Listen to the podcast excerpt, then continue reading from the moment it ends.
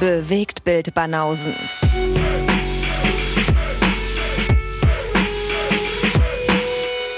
Filme, Kino und Serien, bis ihr kotzt. Moin. Guten Morgen. Ja, Mensch. Sind wir rangegangen wie Hector an die Buletten? Na, wie Blücher. Äh, Das auch, aber haben ein bisschen zu viel versprochen. Also, wie ihr seht, Otto ist noch nicht da. Ach so, da, darüber machst du dir jetzt Gedanken. Wir haben geteasert. Wir mussten ein bisschen umdisponieren, haben ein bisschen geschoben. Der ist nicht mal nächste Episode da. Da kommt erstmal ein anderer lustrer Gast. Da dürfen wir Tom begrüßen. Haben wir den echt für nächste Episode Ja, angekündigt? wir meinen ja nächstes Mal mit Otto und so. Und, äh, ah, ja, okay. Jetzt sind die ganzen Otto-Fans, die ganzen Österreicher, haben sich hier versammelt vor den Rundfunkgeräten. Vor den Rundfunkgerät. Kein Otto weit und breit. geil, Alter. Haben wir so schön verarscht hier mit diesem, äh, mit diesem Fake-Teaser, Fake News und äh, wir müssen Vorlieb nehmen mit den beiden Urbanausen. Ja, Alter, wie geil, ey. Wir beweisen immer wieder, wie alt wir sind, indem wir solche Dinge sagen.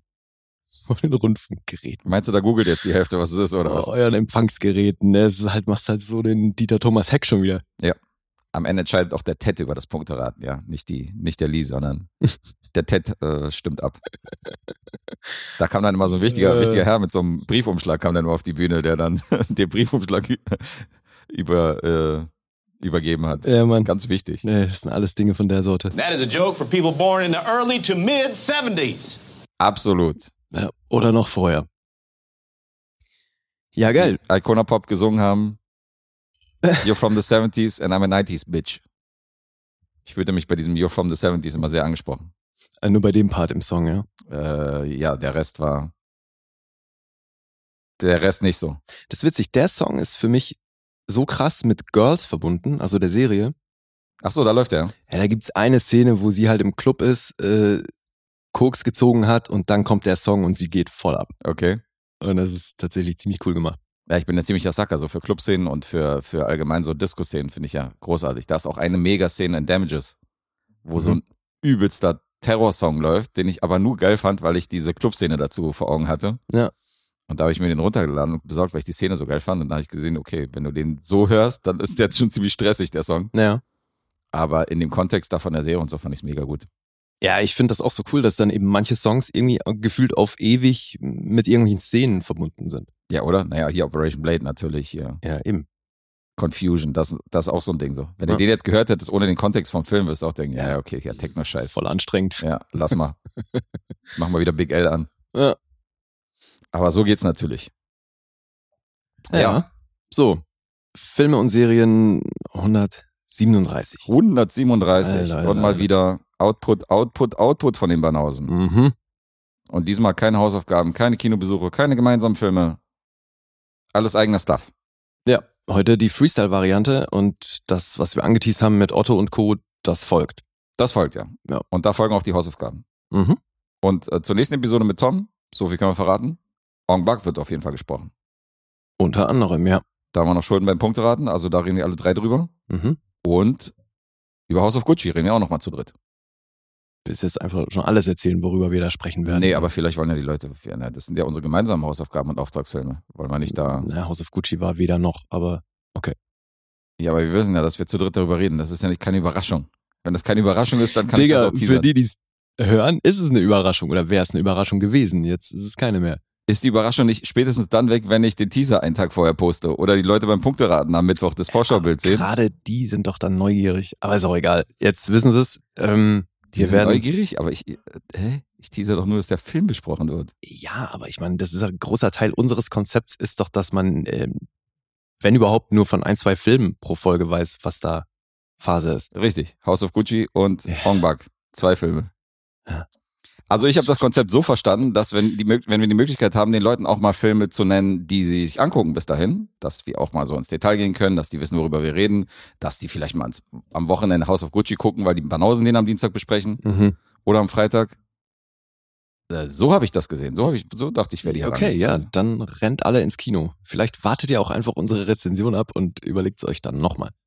Oder ihr rennt alle ins Kino und wisst dann, worüber wir reden und bestätigt oder widerspricht uns dann. Oder so. Mal gucken. Prinzipiell wollen wir ja, dass die Leute ins Kino gehen. Ja. Da gibt's ja momentan schon wieder einiges. Das ist richtig. Wir sind ja auch äh, unabhängig davon, ob, dass die Filme auch sehr, sehr oft im, äh, und sehr, sehr schnell im Streaming jetzt drin sind, gehen wir trotzdem sehr gerne ins Kino und äh, gucken uns die lieber auf der großen Leinwand an. Ja, Und da das ist halt auch echt ein absolutes Luxusproblem, ne? dass manche Filme einfach jetzt wirklich original gleichzeitig im Kino und im Stream sind. Ja, klar, hat sich ein bisschen was angestaut. Das sind ja über die meisten Filme, die wir hier reden, da sagen wir jedes Mal so, dass der von einem Jahr hätte anlaufen sollen. Mhm. Also, Ja gut, das sowieso, aber generell, ne, was für abgefahrene Zeiten. Ich meine, wir hatten es doch erst neulich mal mit jemandem davon, der auch in der Videothek gearbeitet hat, wie das, äh, wie sich das entwickelt hat, so die, die, die Zeitspanne, bis ein Film mhm. dann verfügbar ist, wie viel kürzer die geworden ist, was wir früher irgendwie so gefühlt zwei Jahre warten, bis der Film mal irgendwie in der Videothek ist. ja, das merke ich als Sammler auch als ähm, bei den Release. Also früher war es so der absolute Hit, dass du in England teilweise einen Film sehr schnell auf Blu-ray gekriegt Mhm. hast, der hier erst im Kino anlief, so, da warst du so der Shit, wenn du den Film auf einmal auf Blu-ray hattest. Ja. Jetzt ist es so gang und gäbe, dass die Filme teilweise drei Monate vorher auf Scheibe kommen, bevor sie im Kino laufen.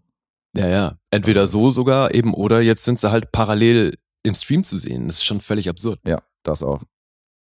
Aber man geht ja nicht nur ins Kino, damit man die Filme früher sieht. Das ist ja nur ein Argument, also, oder es war ein Argument früher. Es gibt ja noch andere Pros, Ja, ja, die klar. für die große Leinwand sprechen. Logisch. Ja. Und da haben wir ja ziemlich einen Klassiker gesehen. Wann, wie? Mit House of Gucci? Nein, ich äh, rede mehr von Matrix. Dachte schon, äh, Junge, It's a classic. was ist denn los mit dir? Hey, it's a classic. Äh. Der Klassiker, ja, hier. What the fuck? Mhm. So ähnlich klingt dein Dialekt und der Junge ist wirklich Italiener. Oh Mann. Nein, Ähm, wir haben den ersten Matrix-Teil im IMAX gesehen. Ja, in Mann. riesig, Alter. Wie geil war das denn? und das ist der ultimative Beweis. Ne? Wir hätten eigentlich die Jungs von Nerd Talk mitnehmen sollen, weil ich glaube, mit denen hatten wir zuletzt eine ziemlich äh, hitzige Diskussion darüber, ob dieser Film heutzutage noch funktioniert oder nicht. Die- Primär mit Micha, weil Phil ist immer noch ein großer Fan von Matrix und Okay. der liebt den. Aber Micha ist so ein Typ, der sagt so, ja, wer findet das denn heute noch geil? Das ist ja nicht mehr geil. Ja, eben. Das habe ich alles danach noch gesehen. Ja, aber nee. Das ist halt das Ding, Alter. Ich Ist halt kann mir mega. nicht vorstellen, wenn der mit gewesen wäre im IMAX, dass der das nicht auch geil gefunden hätte. Der findet irgendwie noch weniger geil als manch anderer Nörgler im, im Internet. Weiß nicht. Vielleicht hätte er. Aber komm, das hat doch echt geschockt, oder? Ja, auf jeden Fall hat das geschockt. Ich fand's mega. Deswegen. Und das ist ein Film, der ist über 20 Jahre alt. Ey, und wir haben den vor ein paar Tagen im IMAX gesehen und äh, ja, ich gehe von meinen 10 Punkten nicht runter. Nee, ich auch nicht. Ist nach wie vor. Zehn Punkte ist ein legendärer Film. Ja. Und da fiel mir jetzt auf, wie viel ikonische Szenen der hat. Alter. Ja, Mann. Und Voll damit. Figuren. Und äh, was wir noch vergessen hatten, bei den Badass-Actionfrauen, wo wir immer Ripley nennen und äh, Linda Hamilton in Terminator, Carrie Moss in Matrix ist natürlich auch so eine Person. Mm, Der würde ich auch, also die finde ich auch ist eine, ist eine der größten Actionheldinnen, so der ich das abnehme, so die, diese Badass-Attitüde und dieses auf die Fresse hauen. Ja, ja, nee, gut. das auf jeden Fall, ja. Ja. Ja. Ob es deswegen jetzt insgesamt so zu den coolsten Charakteren gehört, weiß ich nicht. Also, Naja, in dieser Diskussion von wegen so, ja, hier Emilia Clark in Terminator, als hier mit einer Knarre auszustatten und dann zu denken, die ist jetzt hier eine Action-Heroin. mm. So von wegen glaubhaft oder nicht glaubhaft. Und Ja, Carrie Moss ist glaubhaft, das meine ich. Ja, ja, voll. Nee, das auf jeden Fall. Das, das funktioniert. Ja, aber cool, Matrix, ey. Voll fett, ey. Ja. Jetzt habe ich natürlich Bock, mir hier Lethal Weapon und Co. alles im IMAX anzugucken, aber ich glaube, da werde ich eine Weile warten müssen. Ja, müssen wir jetzt alles anleiern, ey. Alle alten Filme definitiv nochmal im IMAX sehen. Ja, ich habe das echt äh, oft verpasst. Also ist ja öfter mal so, dass du das Metropolis hier lief, hast ja selbst mal gesagt, in so kleinen Kinos mit Orchester oder dass mal 2001 irgendwie in einem, in einem Kino gezeigt worden ist. Ich habe das immer verpasst. Ich habe immer diese ganzen Klassiker-Wiederaufführungen habe ich, hab ich meistens nicht gesehen. Aber hatten wir es ja schon oft von, ist in Berlin auch wirklich selten. ist selten Weißt du, naja, wenn, wenn uns Hoffi und Co. erzählen oder Jan, dass das in Hamburg, dass es ein gang und Kino gäbe. gibt, wo das jede Woche einfach einen alten Klassiker, einen anderen Klassiker im Kino gezeigt wird, das ist halt eine ganz andere Voraussetzung. Hier musst du wirklich krass danach suchen. Und äh, es sind, wenn dann, auch tendenziell kleinere Kinos. Deswegen sowas im IMAX, das ist schon echt eine Ausnahme. Deswegen wohnen die ganzen Podcaster da in Hamburg in der Umgebung. Ist das so? Ja, eine Menge von denen. Das macht natürlich, macht natürlich Sinn. Ja, aber Jan meinte doch, dass er da ähm, jede Woche irgendwie einen anderen Klassiker im Kino gucken kann. Habt ihr da zwei Gästezimmer frei für, äh, für Banausen aus Berlin? Wir würden da gerne mal hinziehen. Ja, genau. Kommen jetzt jede Woche vorbei. Ich habe eh gerade nichts zu tun. Gott, ja, stimmt. Kein Problem. Ja. Na gut. So. Wollen wir hier äh, zum Business-Teil übergehen, oder was? Na, erstmal müssen wir erzählen, was wir in der letzten Supporter-Episode so gemacht haben. Das ist natürlich auch der Business-Teil. Ach, ist das Business-Teil? Hast natürlich Okay. vollkommen recht, ja. Ja. Worüber haben wir geredet in der Support-Episode? Was ist denn die Support-Episode? Was ist denn die Supporter-Episode? Willst du das erklären? Dann sag ich, worüber wir gesprochen haben. Ja, Support-Episoden kriegen Leute, die uns ähm, moralisch und finanziell unterstützen bei Steady und bei Patreon. Die kriegen jeden Sonntag nochmal einen Nachschlag von den Banausen. Da gibt's äh, Mindestanforderung zwei Filme, aber auch schon mal sechs bis acht Filme gebracht und äh, zweieinhalb, zweieinhalbstündige Episoden nochmal zusätzlich irgendwie äh, präsentiert. Und das gibt's jeden Sonntag um 18 Uhr. Das heißt, das normale Volk hört uns dienstags und freitags 18 Uhr und die Supporter nochmal sonntags 18 Uhr. Jetzt hast du denen auch allen eine moralische Unterstützung unterstellt. Die unterstützen uns schon moralisch. Meinst du, ja, Ja, die sind ja. moralisch bei uns? Na das gut. sind schon unsere ganzen richtig harten, beinharten Fans. die beinharten Fans. Die, die uns wirklich lieben. Ja, Von und Herzen. Für die gab's letzten Sonntag eine Episode, wo wir auch über einen Kinofilm gesprochen haben. Wir haben uns nämlich Ghostbusters Legacy angeguckt. Dä-dä-dä-dä-dä. Ja. Who you gonna call? Genau der. Und das war gar nicht so uninteressant, wie man vielleicht denken könnte. Warum sollte man das denken? Naja, also ich meine, hatte ich ja gesagt, meine Erwartungen waren ja schon gezwungenermaßen so recht weit unten. Umso interessanter. Sei ja. Mhm. Ja, dann habe ich noch über Red Notice gesprochen und Guess hatte einen Film namens Skip Trace. Jupp. Dabei. Bisschen, beide so ein bisschen Hirne aus Programm. ja. War jetzt nicht die, äh, war jetzt nicht die Supporter-Episode für die ganz anspruchsvollen Arthouse-Fans. Aber muss ja auch nicht immer. Nee, nee, eben. Haben wir das letzte Mal schon gemacht, du mit deinen Kurzfilmen, ne? Stimmt, Das ja. war ja alles sehr künstlerisch angehaucht. Wir sind ja wie in den regulären Episoden, sind wir da immer sehr, sehr unberechenbar unterwegs, was Qualität und was äh, Stoff angeht und Genre. Das kann man bei uns nie sagen. So, ich habe mir mal vorgenommen, dass wir heute wieder würfeln. Wir würfeln heute. Oder hast du irgendwie, hast du einen Wunsch? Nö. Das ist, was unsere Mir ist Reihenfolge es wie immer relativ wurscht. Insofern Gut. ganz wie du magst. Also willst du gerade oder ungerade? Ich will ungerade. Okay. Also bei ungerade fängst du an, bei gerade fange ich an. Mm, so. It makes me sad when you treat me like this. It's a bummer. Du hast das selber angesagt. Ich wollte ja gar nicht die Verantwortung haben. Ja, zu spät. Na gut, okay, fange ich an. Ähm, ein Film aus dem Jahre 2012. Legen wir mal so los. Und der Regisseur ist Sergio Castellito gewesen. Der hat tatsächlich mehr äh, Actors Credits als, als Regie Credits. Der hat unter anderem äh, in dem Narnia-Film mitgespielt und in Paris Je t'aime und so eine Sachen. Und das Drehbuch adaptierte selbiger von einem Buch von äh, Margaret Mazzantini. Mhm. Und der Film heißt Twice Born. Okay. Kennst du den? Nee. Der fällt in das Genre Drama, Romance und War. Okay. Ja. Es wird wieder emotional. Romantisch. Ja, ja, romantisch auch, definitiv. Penelope Cruz steht im Zentrum dieses Films. Mhm. Die spielt Gemma. Und Gemma ist verheiratet mit einem Carabinieri. So steigt der Film ein. Und wir begleiten sie durch den Film, der mit sehr, sehr zahlreichen äh, Rückblenden gespickt ist. Und da lernen wir kennen, dass es drei wichtige Männer in ihrem Leben gab. Genau genommen sogar vier, weil sie hat einen erwachsenen Sohn. Was heißt erwachsen? Der ist ungefähr 16. Mhm.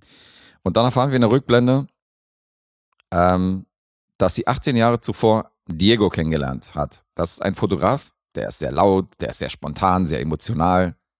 Der wird gespielt von Emil Hirsch. Mhm. Und die beiden lernen sich kennen in Bosnien. Okay. Und dabei gibt es noch einen dritten Mann, den sie kennenlernen, nämlich so einen äh, Lebenskünstler namens Gojko. Der ist Bosnier, der ist immer so ein bisschen unterwegs, macht so eine Radioshow und ist so Künstler, malt Bilder und ist so ein, ist halt so ein, so ein Balkan-Charakter. Also so ein temperamentvoller Bosnier. Mhm. mhm. Der typische Balkan-Charakter. Sie kommt sich allerdings näher mit dem Fotografen, gespielt von Emil Hirsch, und die beiden verlieben sich ineinander. Und dann geht das Ganze so, insofern weiter, dass die beiden versuchen, ohne Erfolg ein Kind zu zeugen, bis dann rauskommt, Gemma ist unfruchtbar. Wie wir aber in der heutigen Gegenwart wissen, gleich am Anfang, hat sie einen Sohn. Also irgendwas ist da passiert. Und dann leucht, dann blättert der Film so in Rückblenden immer vor und zurück, wie es zu diesem Sohn gekommen ist, wer der Vater vielleicht sein könnte und so weiter und so fort. Weil 18 Jahre später, nee, beziehungsweise es bricht der Balkankrieg kurz danach aus, nachdem die sich kennengelernt haben. Das wäre nochmal eine Erwähnung wert. Das ist nämlich dieses Kriegsszenario, was hier, äh, was hier mit reinspielt. Und dann bricht natürlich das Chaos aus, während die beiden versuchen, ein Kind zu kriegen.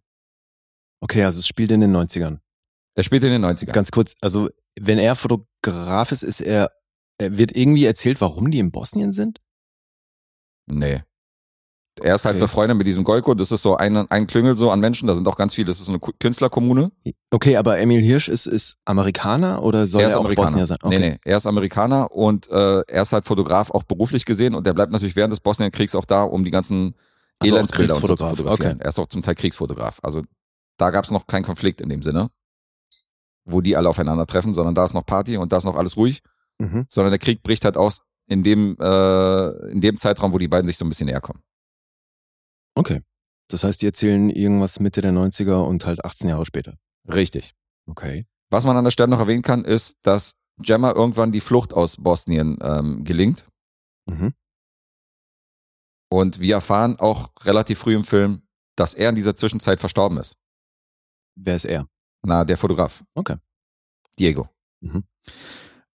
Und jetzt erfahren wir im Laufe des Films, wie es dazu gekommen ist, wie er gestorben ist, wer der Vater des, äh, des Kindes von ihr ist und so weiter und so fort. Und sie geht 16 Jahre später mit ihrem Sohn wieder zurück nach Bosnien und trifft auf Gojko, der Typ aus dieser Künstlerkommune.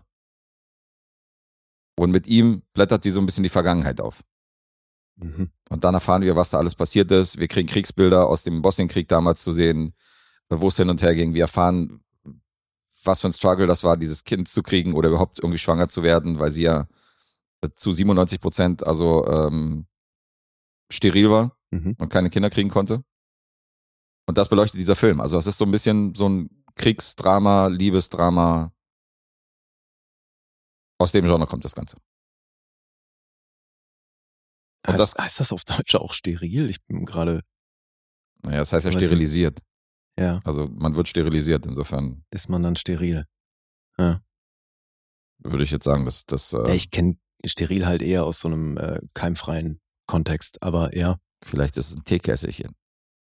weißt du, was ein Teekässerchen Ja, ist? ja, klar. Äh, steril. Mhm. Kann sein. Wir holen gleich das Redewendungsbuch wieder raus.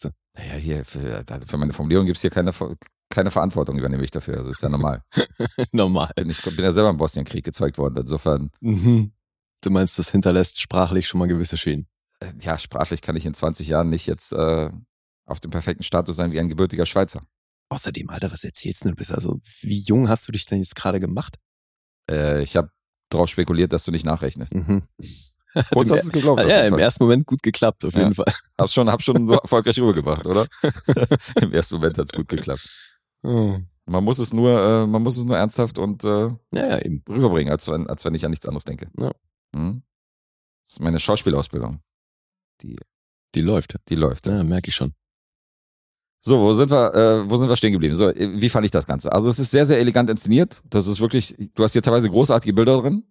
Das ist echt zum Teil ein starker Film, Zum Teil. aber du hast auch sehr holprige Sprünge. Also der ist zu pathetisch inszeniert. Kriegsmomente, besonders was den Score betrifft, werden halt ähm, teilweise sehr melodramatisch unterlegt. Und ähm, der kann sich nicht so richtig entscheiden, also welche Tonalität er treffen will. Ob wir einerseits dieses Pärchen haben, andererseits haben wir wirklich krasse Kriegsmomente, wo dann auch so Unschuldige halt über den Haufen geschossen werden und so, wo ich denke, okay, passt auch nicht so richtig rein so. Ich hatte mal diesen Film in äh, Afrika während der äh, während der Unruhen in Uganda, glaube ich, Ja, ich erinnere mich, ja. mit Javier Bardem und Mhm. äh, Charlie Theron. Da ist Twice Born um einiges besser. Ohne Frage.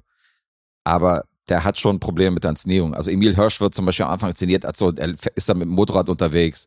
Die Sonnenbrille hängt halt so auf halb zwölf, versteht sich mit dem Vater gut, labert halt jeden voll, ist halt super laut und immer so dieser gut gelaunte Mhm. Fotografentyp.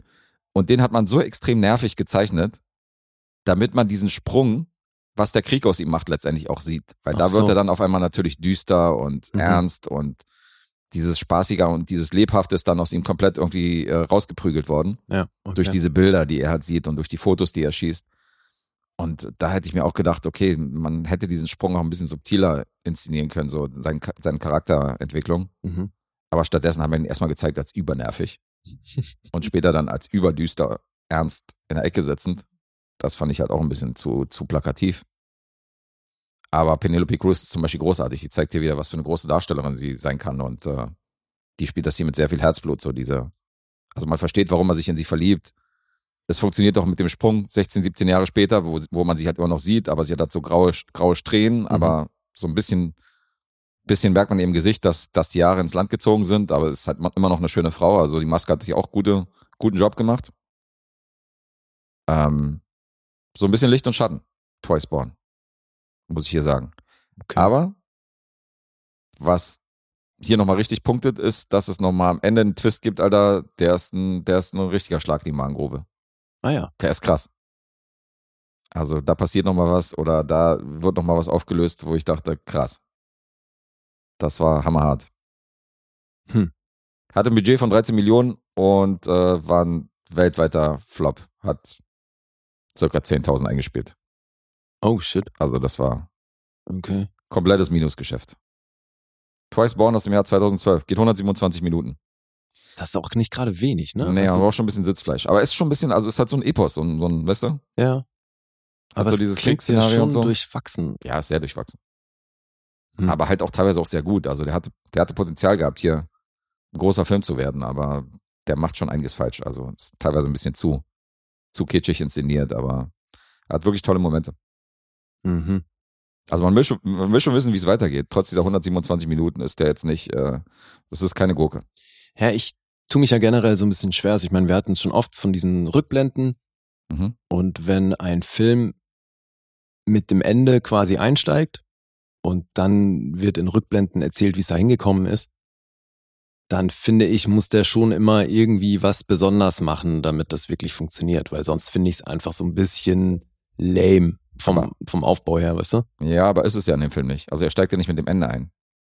Er steigt ja ein, bevor sie mit ihrem Sohn nach Bosnien zurückfährt. Ja, aber allein das, weißt du, du siehst, sie hat einen Sohn und dann springen die zurück und, ist erzählen erstmal. Mann, den wir in den Rückblenden zum Beispiel erstmal nicht sehen. Weißt du, das sind auch alles so Momente. Ja, ja, eben. Aber das heißt, du weißt, wo sie noch hinkommen wird, weil, Ja. ähm, und dann geht's aber erstmal drum, dann erzählen die erstmal, äh, dass sie unfruchtbar ist und du weißt aber, wird denn von Anfang an auch erzählt, dass das ihr leiblicher Sohn ist oder kann man noch mit dem Gedanken spielen, vielleicht hat die den adoptiert oder so? Mm, Ganz am Anfang, wo man den Sohn sieht, weiß man es natürlich noch nicht, ob der adoptiert ist oder nicht. Okay. Das wird im Laufe des Films aufgedröselt. Mhm. Ja. Okay. Es gibt übrigens eine Stelle, da bin ich ziemlich stolz auf mich. Ähm, ja, weil eine Therapeutin ins Spiel kommt. Und ähm, die wird gespielt von Jane Bikin. Aus dem, das ist die Dame, die auch dieses Je t'aime haucht, diesen, diesen Song mit Serge Gainsbourg. Ach so, okay. Und die ist ja auch Schauspielerin. Die hat Mhm. ja in den 50ern, 60ern Filme gedreht mit Alain ja. Delon und Co. Und ähm, Okay. ich habe die echt erkannt. Ich habe die, glaube ich, weiß nicht, also ich kenne die so aus dem 60er, 70er Jahre Kino, aus dem alten französischen Film. Mhm. Und die hat so eine ziemlich markante Zahnlücke und dachte so, okay, die Therapeutin, ist die das? Könnte sie sein? Und dann nach dem Film gegoogelt und äh, war dann stolz auf mich. Es war tatsächlich Jane, Jane Birkin, die ich hier in einer kleinen Rolle noch äh, äh, erkannt habe, Mensch. nach all den Jahren. Nicht schlecht. Twice Born. Ich will mal zu den Punkten kommen, wenn es äh, recht ist. Ja, bitte. Okay, IMDb ist bei einer 7,4. Mhm. Das ist schon nicht so schlecht. Der Metascore wiederum stürzt auf 34. wow. Knallrot. Also hier gibt es auch einige Diskrepanzen. Rotten Tomatoes 4,2 von 10. Das sind gerade mal 17% Empfehlung für Twice Born. Publikum wiederum bei 3,7 von 5. Mhm. Letterbox 3,5. Dazu muss man sagen, das Buch war ein absoluter Bestseller. Ach so. Mhm. Also es war ein ziemlich, ziemlich erfolgreiches Buch in Italien gewesen. Ja, dann sind die Erwartungen ja immer entsprechend hoch. Ne? Das, ähm, da vergrault man dann ganz schnell Leute, die das Buch so gefeiert haben, wenn du es nicht genau so machst, wie es im Buch steht und so. Ja gut, man sieht auf der anderen Seite, dass das Publikum hier schon äh, mit dem Film was anfangen konnte, aber die Kritiker haben halt hier ein paar Macken gesehen ja. in der Inszenierung.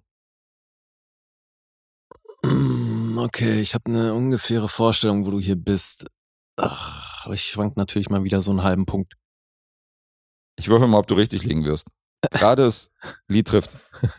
Ja, Lied trifft. Ähm, ah, das ist bei siebenhalb oder sieben? Ähm, sieben. Ja, der Würfel hat gelogen. Scheiße, siebenhalb. Nee, auch nicht. Wirklich? Es ist nur eine 6,5. Nur sechseinhalb? Ja. Okay. Ich habe geschwankt, ob es noch eine 7 ist. Also ich habe zwischen 6,5 und 7 geschwankt. Und habe mich dann doch für die 6,5 entschieden, weil der teilweise schon sehr viel Pathos mitbringt. Und teilweise ein bis- bisschen unausgegoren ist. Na, dann bin ich ja froh, dass ich nur noch die sieben getippt habe. Ja, die 7,5 wäre noch weiter weg. Ja, ja. Hm, Twice Born 2012. der Gäste. You're a real character, aren't you? God, you're a real character. Real character. Da ist er, der gute Will Ferrell. Ja. Dieser Herr war auch Anlass für mein nächstes Projekt. Dun, dun, dun. Poster-Content, Ladies and Gentlemen. nee, aber du wirst lachen, das ist eine Doku. Eine Doku. Ja, Mann. Na, jetzt, jetzt gehst du ja richtig weit ins Detail. Ja. Okay. Guckst du auch die Werbespots an, wenn er da irgendwie so eine Ilusche-Werbung oder so gemacht hat? Ich habe mir tatsächlich schon Werbespots mit Will Ferrell angeguckt, ja. Das ist der geil, Alter. ja, weil, also, zumal, Alter, der hat so viele Kurzfilme auch gedreht, ey. Das ist also wirklich Sachen, die du auch, wo es zum Teil noch nicht mal wirklich IMDb-Einträge gibt. Also ich habe mir eigentlich erstmal vorgenommen, mich auf äh, seine IMDb-Filmografie zu beschränken, aber dann so bei der Recherche stolpert man dann halt auch immer wieder über alles mögliche andere, was der so gemacht hat. Habe ich neulich so ein Ding gesehen, das hat er, da hat er mit so einem Fotografen und Kameramann das auch nur irgendwie bei dem auf der Seite oder irgendwie noch auf äh, Vimeo oder so. Das sind immer nur so zweiminütige Kurzfilme, Okay. wo er dann einfach irgendwie an so einem Tisch sitzt und mit irgendwelchen überdimensionalen Pillen hantiert. Das ist Und auch dann für nicht zu schade. Versucht sich so eine so eine riesen Pille in den Mund zu stecken und so. Ja, der ist wirklich für nichts zu schade. Okay. Also wenn man jetzt selektiv rangehen will, dann muss man auf jeden Fall diese Landlord-Geschichte sollte man sich angucken, wo seine kleine Tochter halt irgendwie vor der Tür steht. Das findet halt irgendwie alle witzig und süß. Ja, klar, das ist super. Und natürlich äh, Locomotive Bread hier. Ja, ey, das gibt's Mit die, einige. die Cowbell-Geschichte. Also das ist natürlich mega. Ach mega so, das, das Sketch. ist nicht Locomotive Breath. Ach nee, das war, ähm, Blue Oyster Cult war das das. war Blue Oyster Cult, genau. Don't Fear the Reaper. Ja, ja, richtig, richtig. Die Cowbell-Geschichte. Ja, Das klar. Also, auch Christopher Walken in dem Ding ist schockt natürlich.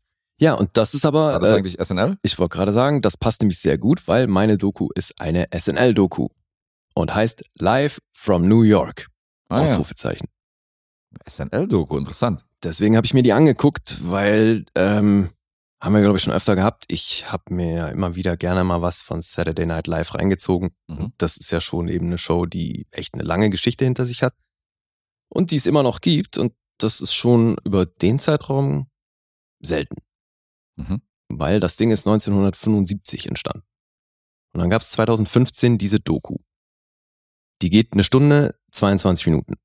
Ist also überschaubar lang und ist tatsächlich auch jetzt so rein aus Doku-Gesichtspunkten nicht wirklich tiefgründig.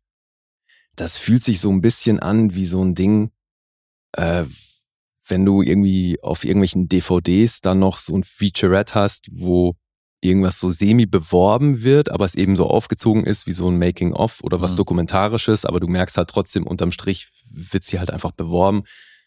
Bisschen so fühlt sich das hier an. Also es ist überschaubar kritisch und ähm, geht auch nicht wirklich tief da in die Materie. Aber das ist eben bei dieser Zeitspanne, die es abdeckt, natürlich auch einigermaßen schwer zu handeln. Okay. Trotzdem, also das ist, wie gesagt, das kann man sich als Fan von SNL echt sehr gut angucken. Und dann kriegst du halt so ein paar Highlight-Momente und den ein oder anderen politisch wichtigen Punkt geboten. Aber also, wie gesagt, wirklich tief geht das hier nicht. Mhm. Und deswegen fangen die eben auch ähm, 75 an. Es geht natürlich auch im Schwerpunkt um einen jungen Lorne Michaels, der diese Show ja erfunden hat und kreiert hat. Und das eben Mitte der 70er und damit ein, ein satirisches Format geschaffen hat, was es so in der Form eben noch nicht gegeben hat.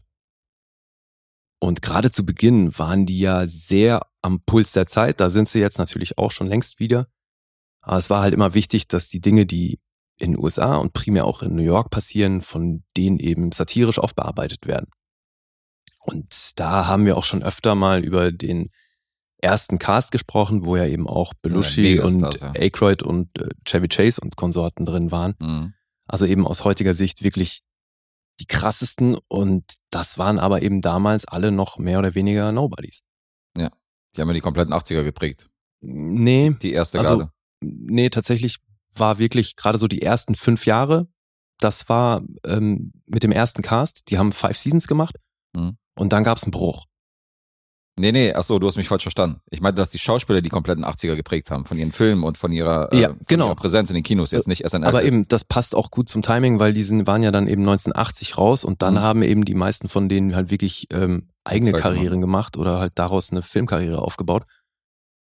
Aber die haben eben die ersten fünf Jahre haben sie durchgezogen und haben da schon den Grundstein gelegt für das, was SNL auch heute noch ist. So, die haben das wirklich zum, das war sehr schnell Kult Mhm. und dann auch eben sehr schnell wirklich ein Teil von New York City.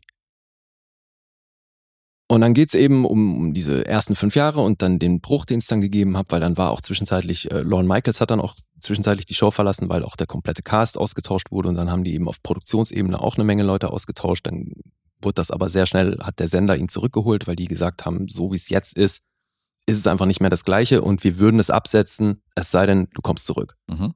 Dann ist er zurückgekommen, hat das Ding nochmal neu aufgenommen und ähm, da eben wieder entsprechenden Drive reingebracht und das hat bis heute halt, zieht er das durch. Und deswegen sehen wir halt ähm, hier äh, sehr viel Bildmaterial aus ähm, 40 Jahren SNL und dann immer wieder diese Talking Heads. Das heißt, du hast halt Leute aus dem Cast, aus der Produktion, aus allen möglichen Departments, Mhm. die dann ihren Senf dazugeben. Und was ganz praktisch dabei ist, du hast dann immer, wenn, wenn du die Leute im Bild siehst, hast du unten eine Timeline eingeblendet, wo markiert ist, von wann bis wann sie in welcher Funktion waren. Also steht dann immer entweder äh, Cast oder Host oder Writer und Cast und dann steht so die Zeitspanne von wann bis wann die bei SNL waren. Okay. Weil gerade bei so Leuten wie Tina Fey oder äh, Amy Poehler oder eben auch Will Ferrell, das ist ja zeitlich dann manchmal gar nicht so leicht einzuordnen, deswegen ist das recht hilfreich. Aber eben das, worum es dann tatsächlich inhaltlich geht, ist, ist jetzt überschaubar spannend. Gibt schon so ein paar ganz, ganz coole Punkte, gerade so rund um 9-11, wie es eben da abging und wie sie sich dann entschieden haben, die Show wieder aufzunehmen und äh, was da überhaupt so thematisiert wird. Gab's denn, Das ähm, ist recht interessant. Und äh, dann geht's auch äh, einmal schwerpunktmäßig, das fand ich wiederum sehr spannend, als es um die Präsidentschaftswahl zwischen ähm, Bush und Al Gore ging, wo natürlich beide Charaktere in SNL auch parodiert wurden, mhm. wo Will Ferrell halt seinen George Bush geschaffen hat. Und der Witz ist ja, dass ihm im Nachhinein hat, haben, hat sogar die Republikanische Partei gesagt, dass die Darstellung von Will Ferrell als George Bush sehr dazu beigetragen hat, dass er wiedergewählt wurde, weil er ihn so zum, die Leute hatten irgendwie das Gefühl, so wie der rüberkommt, willst du mit dem Bier trinken gehen. Will Ferrell war's, okay. Weil er ihn halt so, so dämlich dargestellt hat, weißt du, als so ein Typ, der echt nichts in der Birne hat, aber im, im, im Kern halt ein gutes Herz hat. Mhm. Ja, haben die Leute das irgendwie so auf Bush übertragen und äh, tatsächlich gibt's eben Leute, die sagen, der war da nicht unverantwortlich an so einer Wiederwahl, aber Okay. ja. Ja, klar. Und also deswegen habe ich es mir natürlich angeguckt. Ja, sag mal, ähm, jetzt mal für mich so als Informationsstand.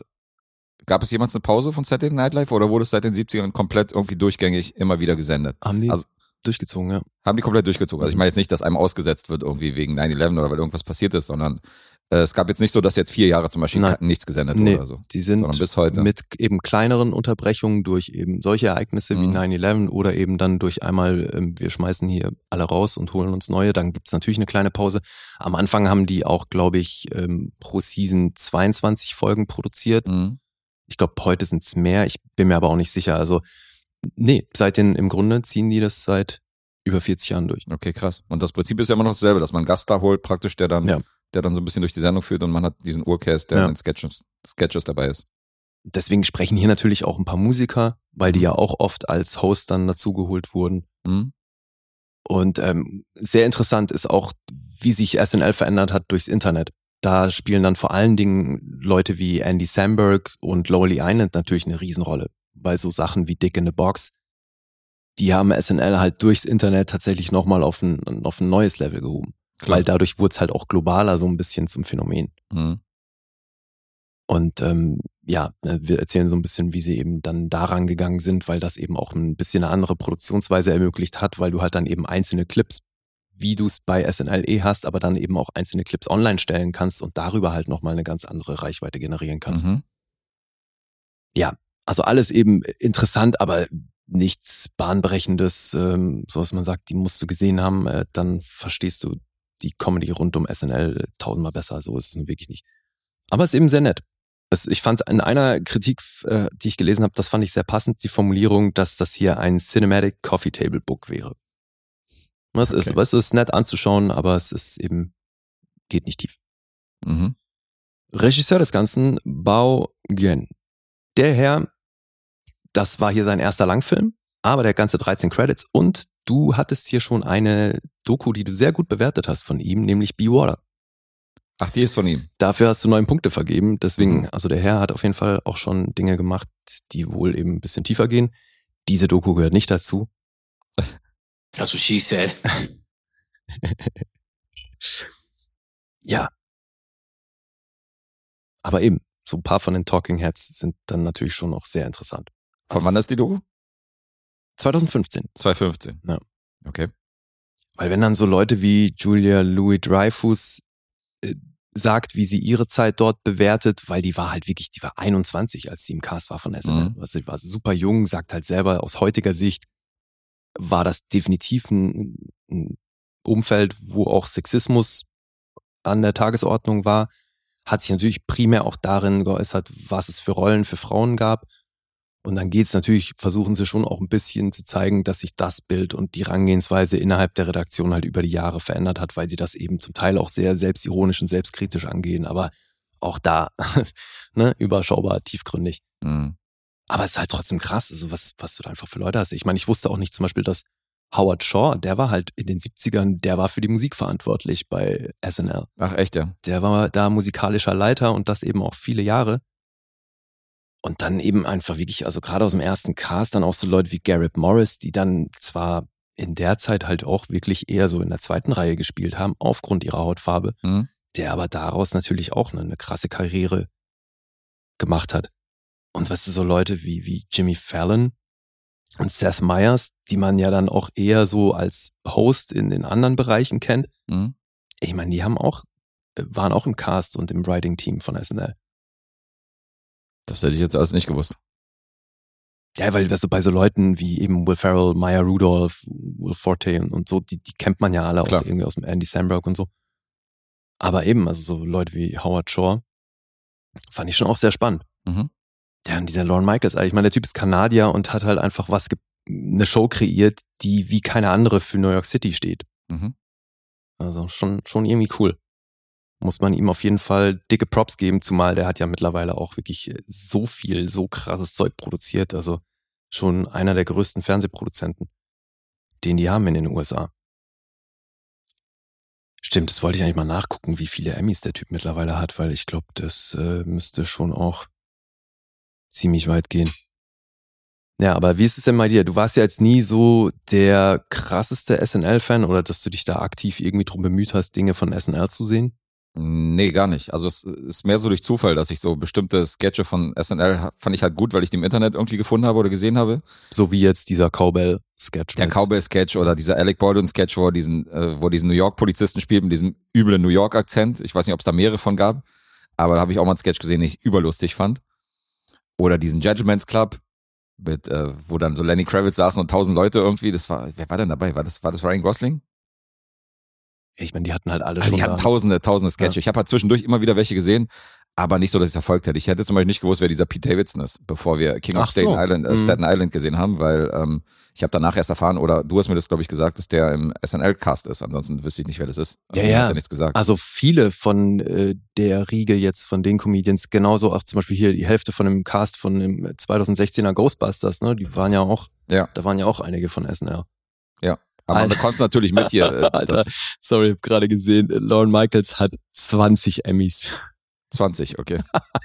Alter, das ist so krass. Zuletzt, ja, 2021 für SNL. Wer hätte das gedacht? Alter, Alter, der Typ ist so krass. Ey, 20 Emmys, Alter. Unglaublich.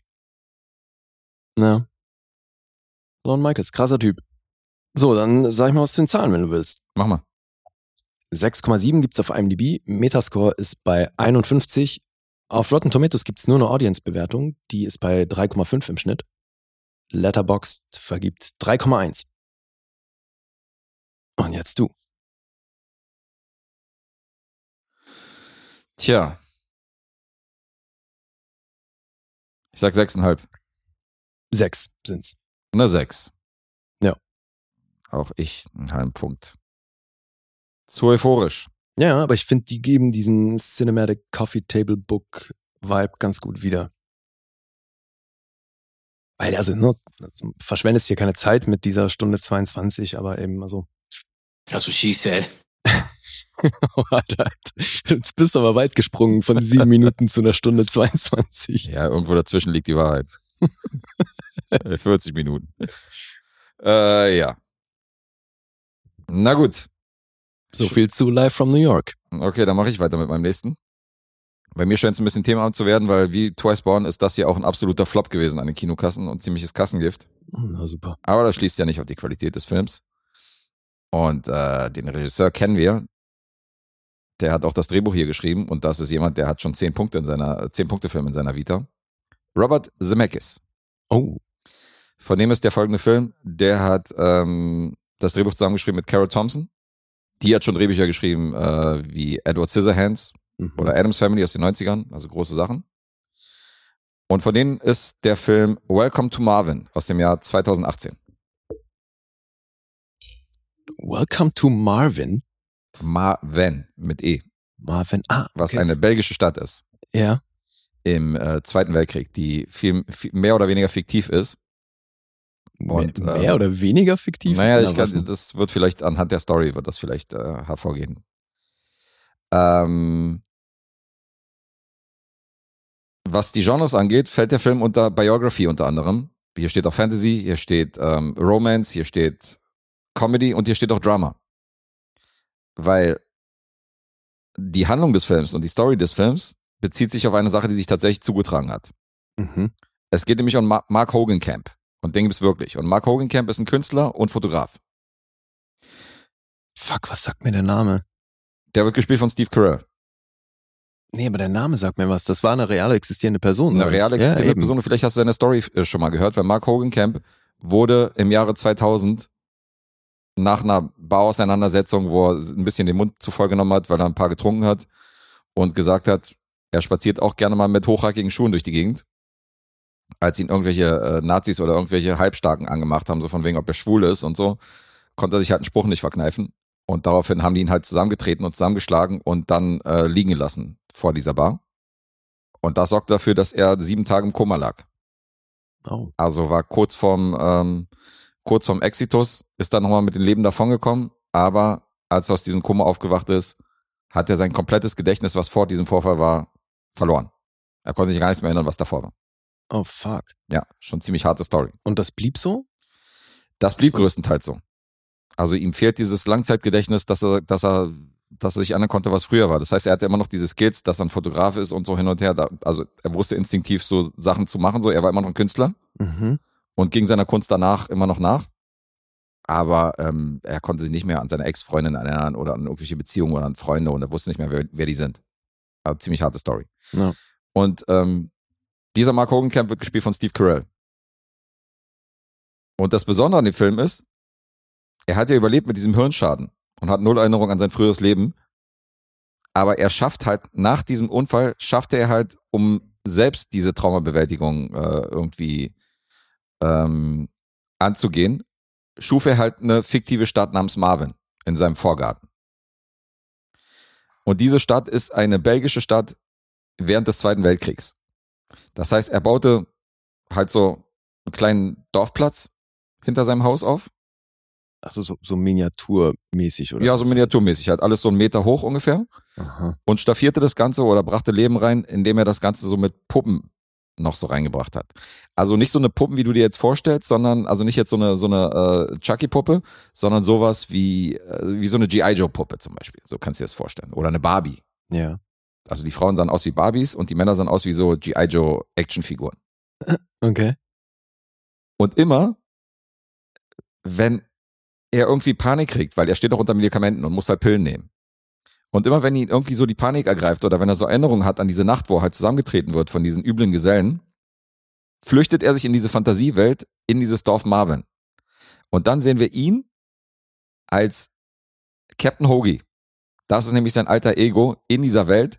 Dann wird er nämlich zu dieser Spielzeugfigur. Ach, und dann ist diese fiktive Stadt real. Und dann ist diese Ach so. fiktive Stadt real. Das heißt, wir Okay. springen immer wieder in diese fiktive Welt Okay. von Marvin und Mhm. springen dann wieder zurück in die Welt, wie er sie jetzt erlebt. Mhm. Und diese, also er ist praktisch die einzige männliche, ähm, der einzige männliche Protagonist in dieser fiktiven Welt.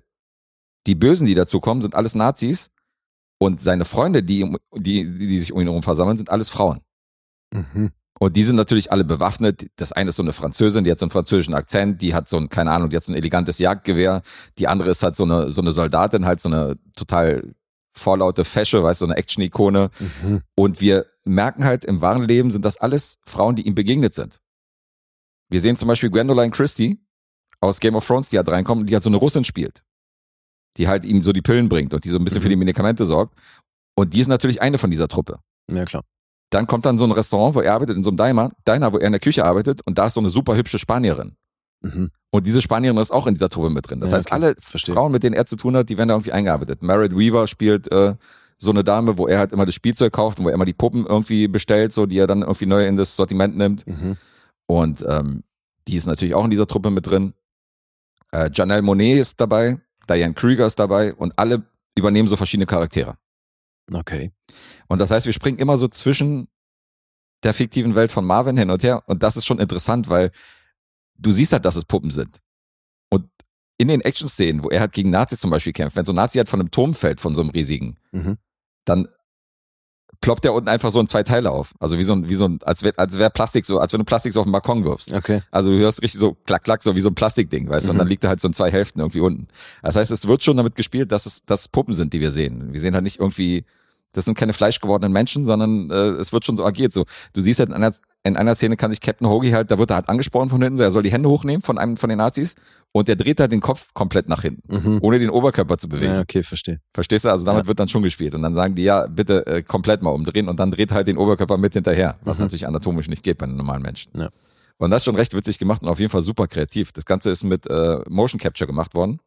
Also alle Schauspielerinnen und Schauspieler in dieser Marvin-Welt werden Motion Capture dargestellt. Ist unheimlich liebevoll gemacht, also es ist auch mit sehr viel Fantasie dargestellt.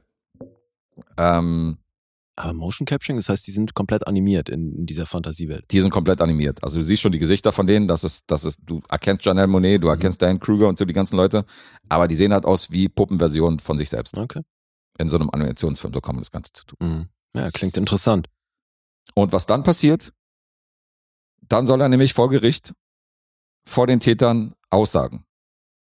Also es geht darum, dass die dann ihre Haftstrafe kriegen und er muss halt noch vor Gericht äh, diesen Leuten gegenüberstehen.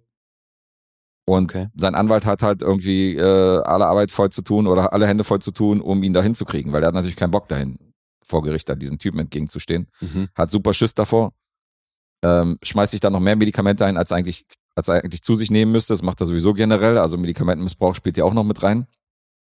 Ähm, also ist das so ein zweischneidiges Schwert. Das heißt, einerseits findest du es natürlich toll, in dieser Marvin-Welt, äh, in dieser Marvin-Welt halt irgendwie alles zu verfolgen. Auf der anderen Seite weißt du, okay, der Typ ist gerade richtig am Arsch, weil er hat sich gerade ein paar Medikamente zu viel reingefahren und deswegen hat er gerade diese Vision.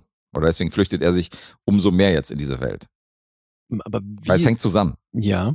Und wie ist das von der Tonalität? Also, es klingt eigentlich nicht so schwer, aber es hat ja dann scheinbar schon echt einen sehr hohen Dramaanteil. Das hat einen, einen hohen Dramaanteil, weil die Hauptfigur, die wir verfolgen, die ist schon ziemlich am Arsch. Ja, eben. Die ja. hat einen Hirnschaden, die hat äh, Gedächtnisverlust und die ist medikamentenabhängig.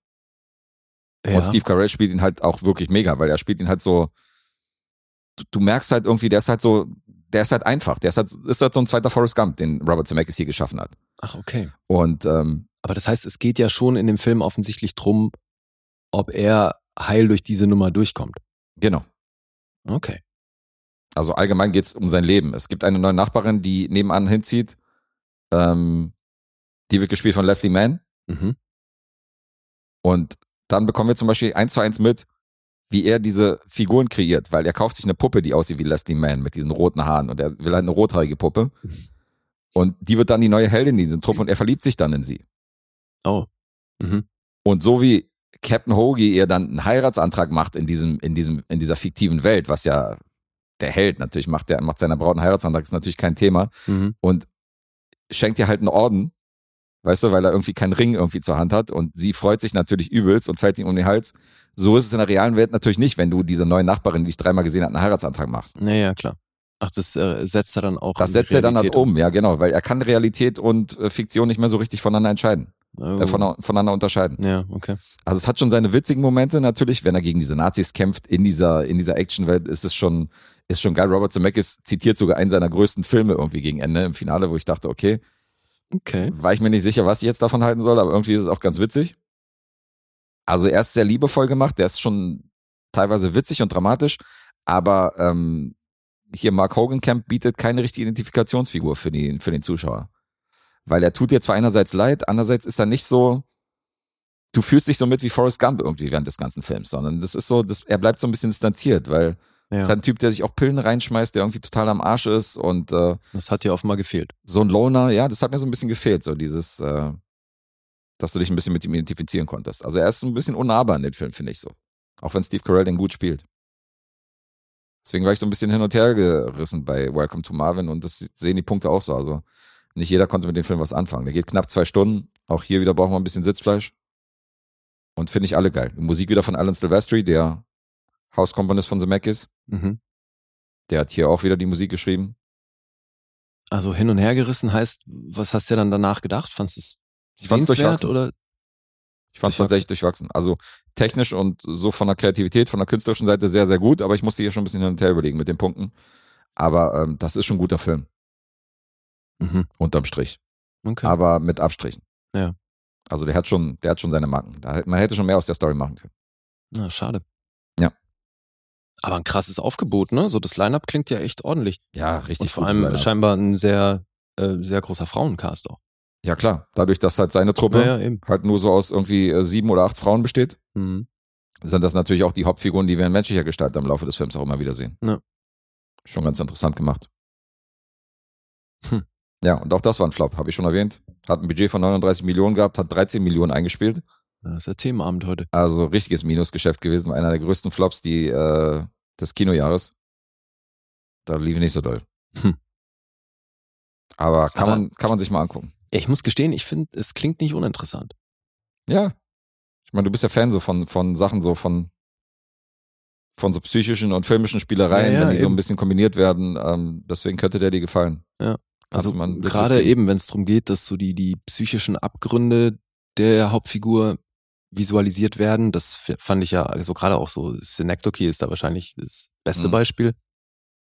Aber ja, Kidding war ja auch so ein Ding, ne, wo sich das so, wo das so ein bisschen äh, verschwamm. Total. Deswegen, ich finde das generell interessant, ja.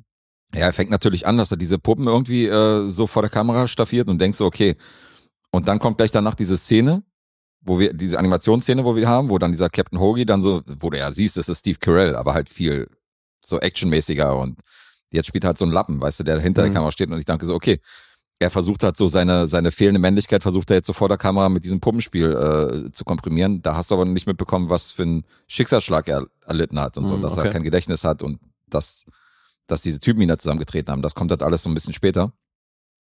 Und dann siehst du, wie er mit der Kamera so in der Wiese liegt und alles so ausstaffiert und drapiert so und dann irgendwie so Stop-Motion-mäßig diesen Film dreht.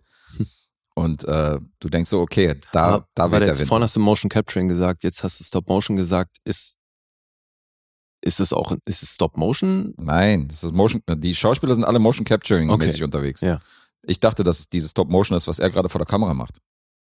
Wenn er die Puppen so hinstellt und so weiter. Ich dachte, er dreht gerade einen Film. Ach so. Weil er fotografiert Ja, ja, ja, okay, alles und macht so die Kamera, weißt du, und sch- schießt dann Bilder so von allen Ja. Perspektiven und ich dachte, okay, der dreht einen eigenen Film. Ja. Und dann sehen wir halt den Film, so wie er dann wahrscheinlich aussieht. Ah, okay. in seiner verstehe. Fantasie. Das war so meine Vorstellung. Da so- Und dann geht's aber doch ein bisschen deeper, als ich äh, vermutet habe. Irgendwie habe ich Bock, das zu sehen. Hattest du den gar nicht auf dem Schirm? Nee. Okay, also den Namen habe ich schon mal gehört, aber ich wusste überhaupt nicht, dass Steve Carell da mitspielt und was da geht.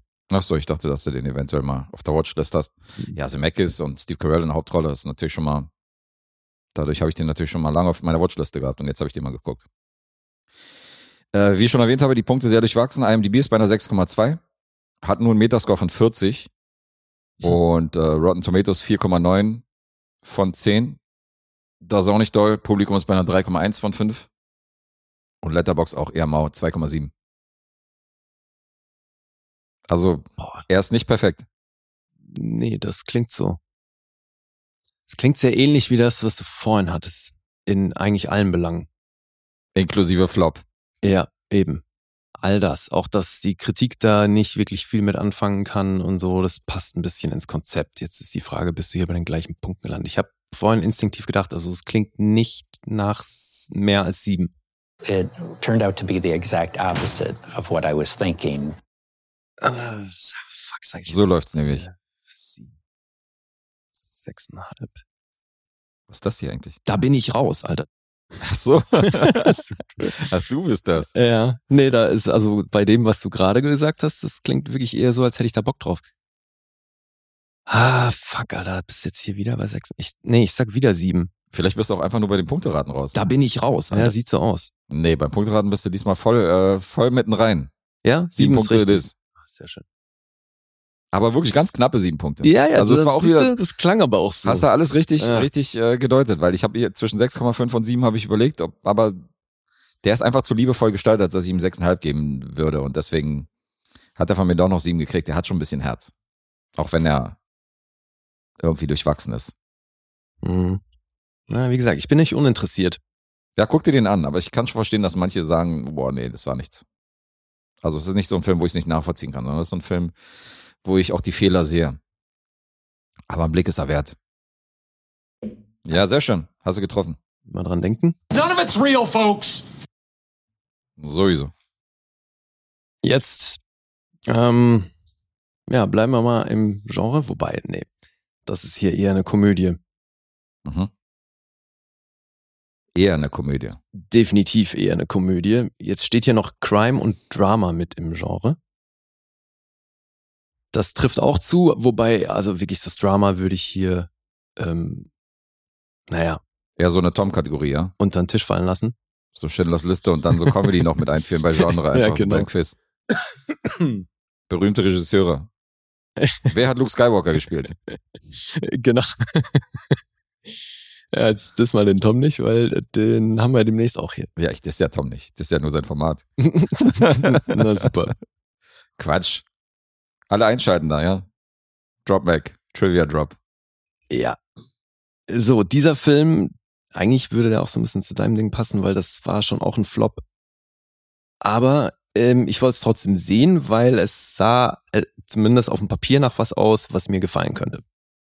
Ich hatte ja neulich schon mal so eine Komödie, wo man beim Plakat auch denken kann, oh Gott, was wird das? Und dann fand ich die aber total genial.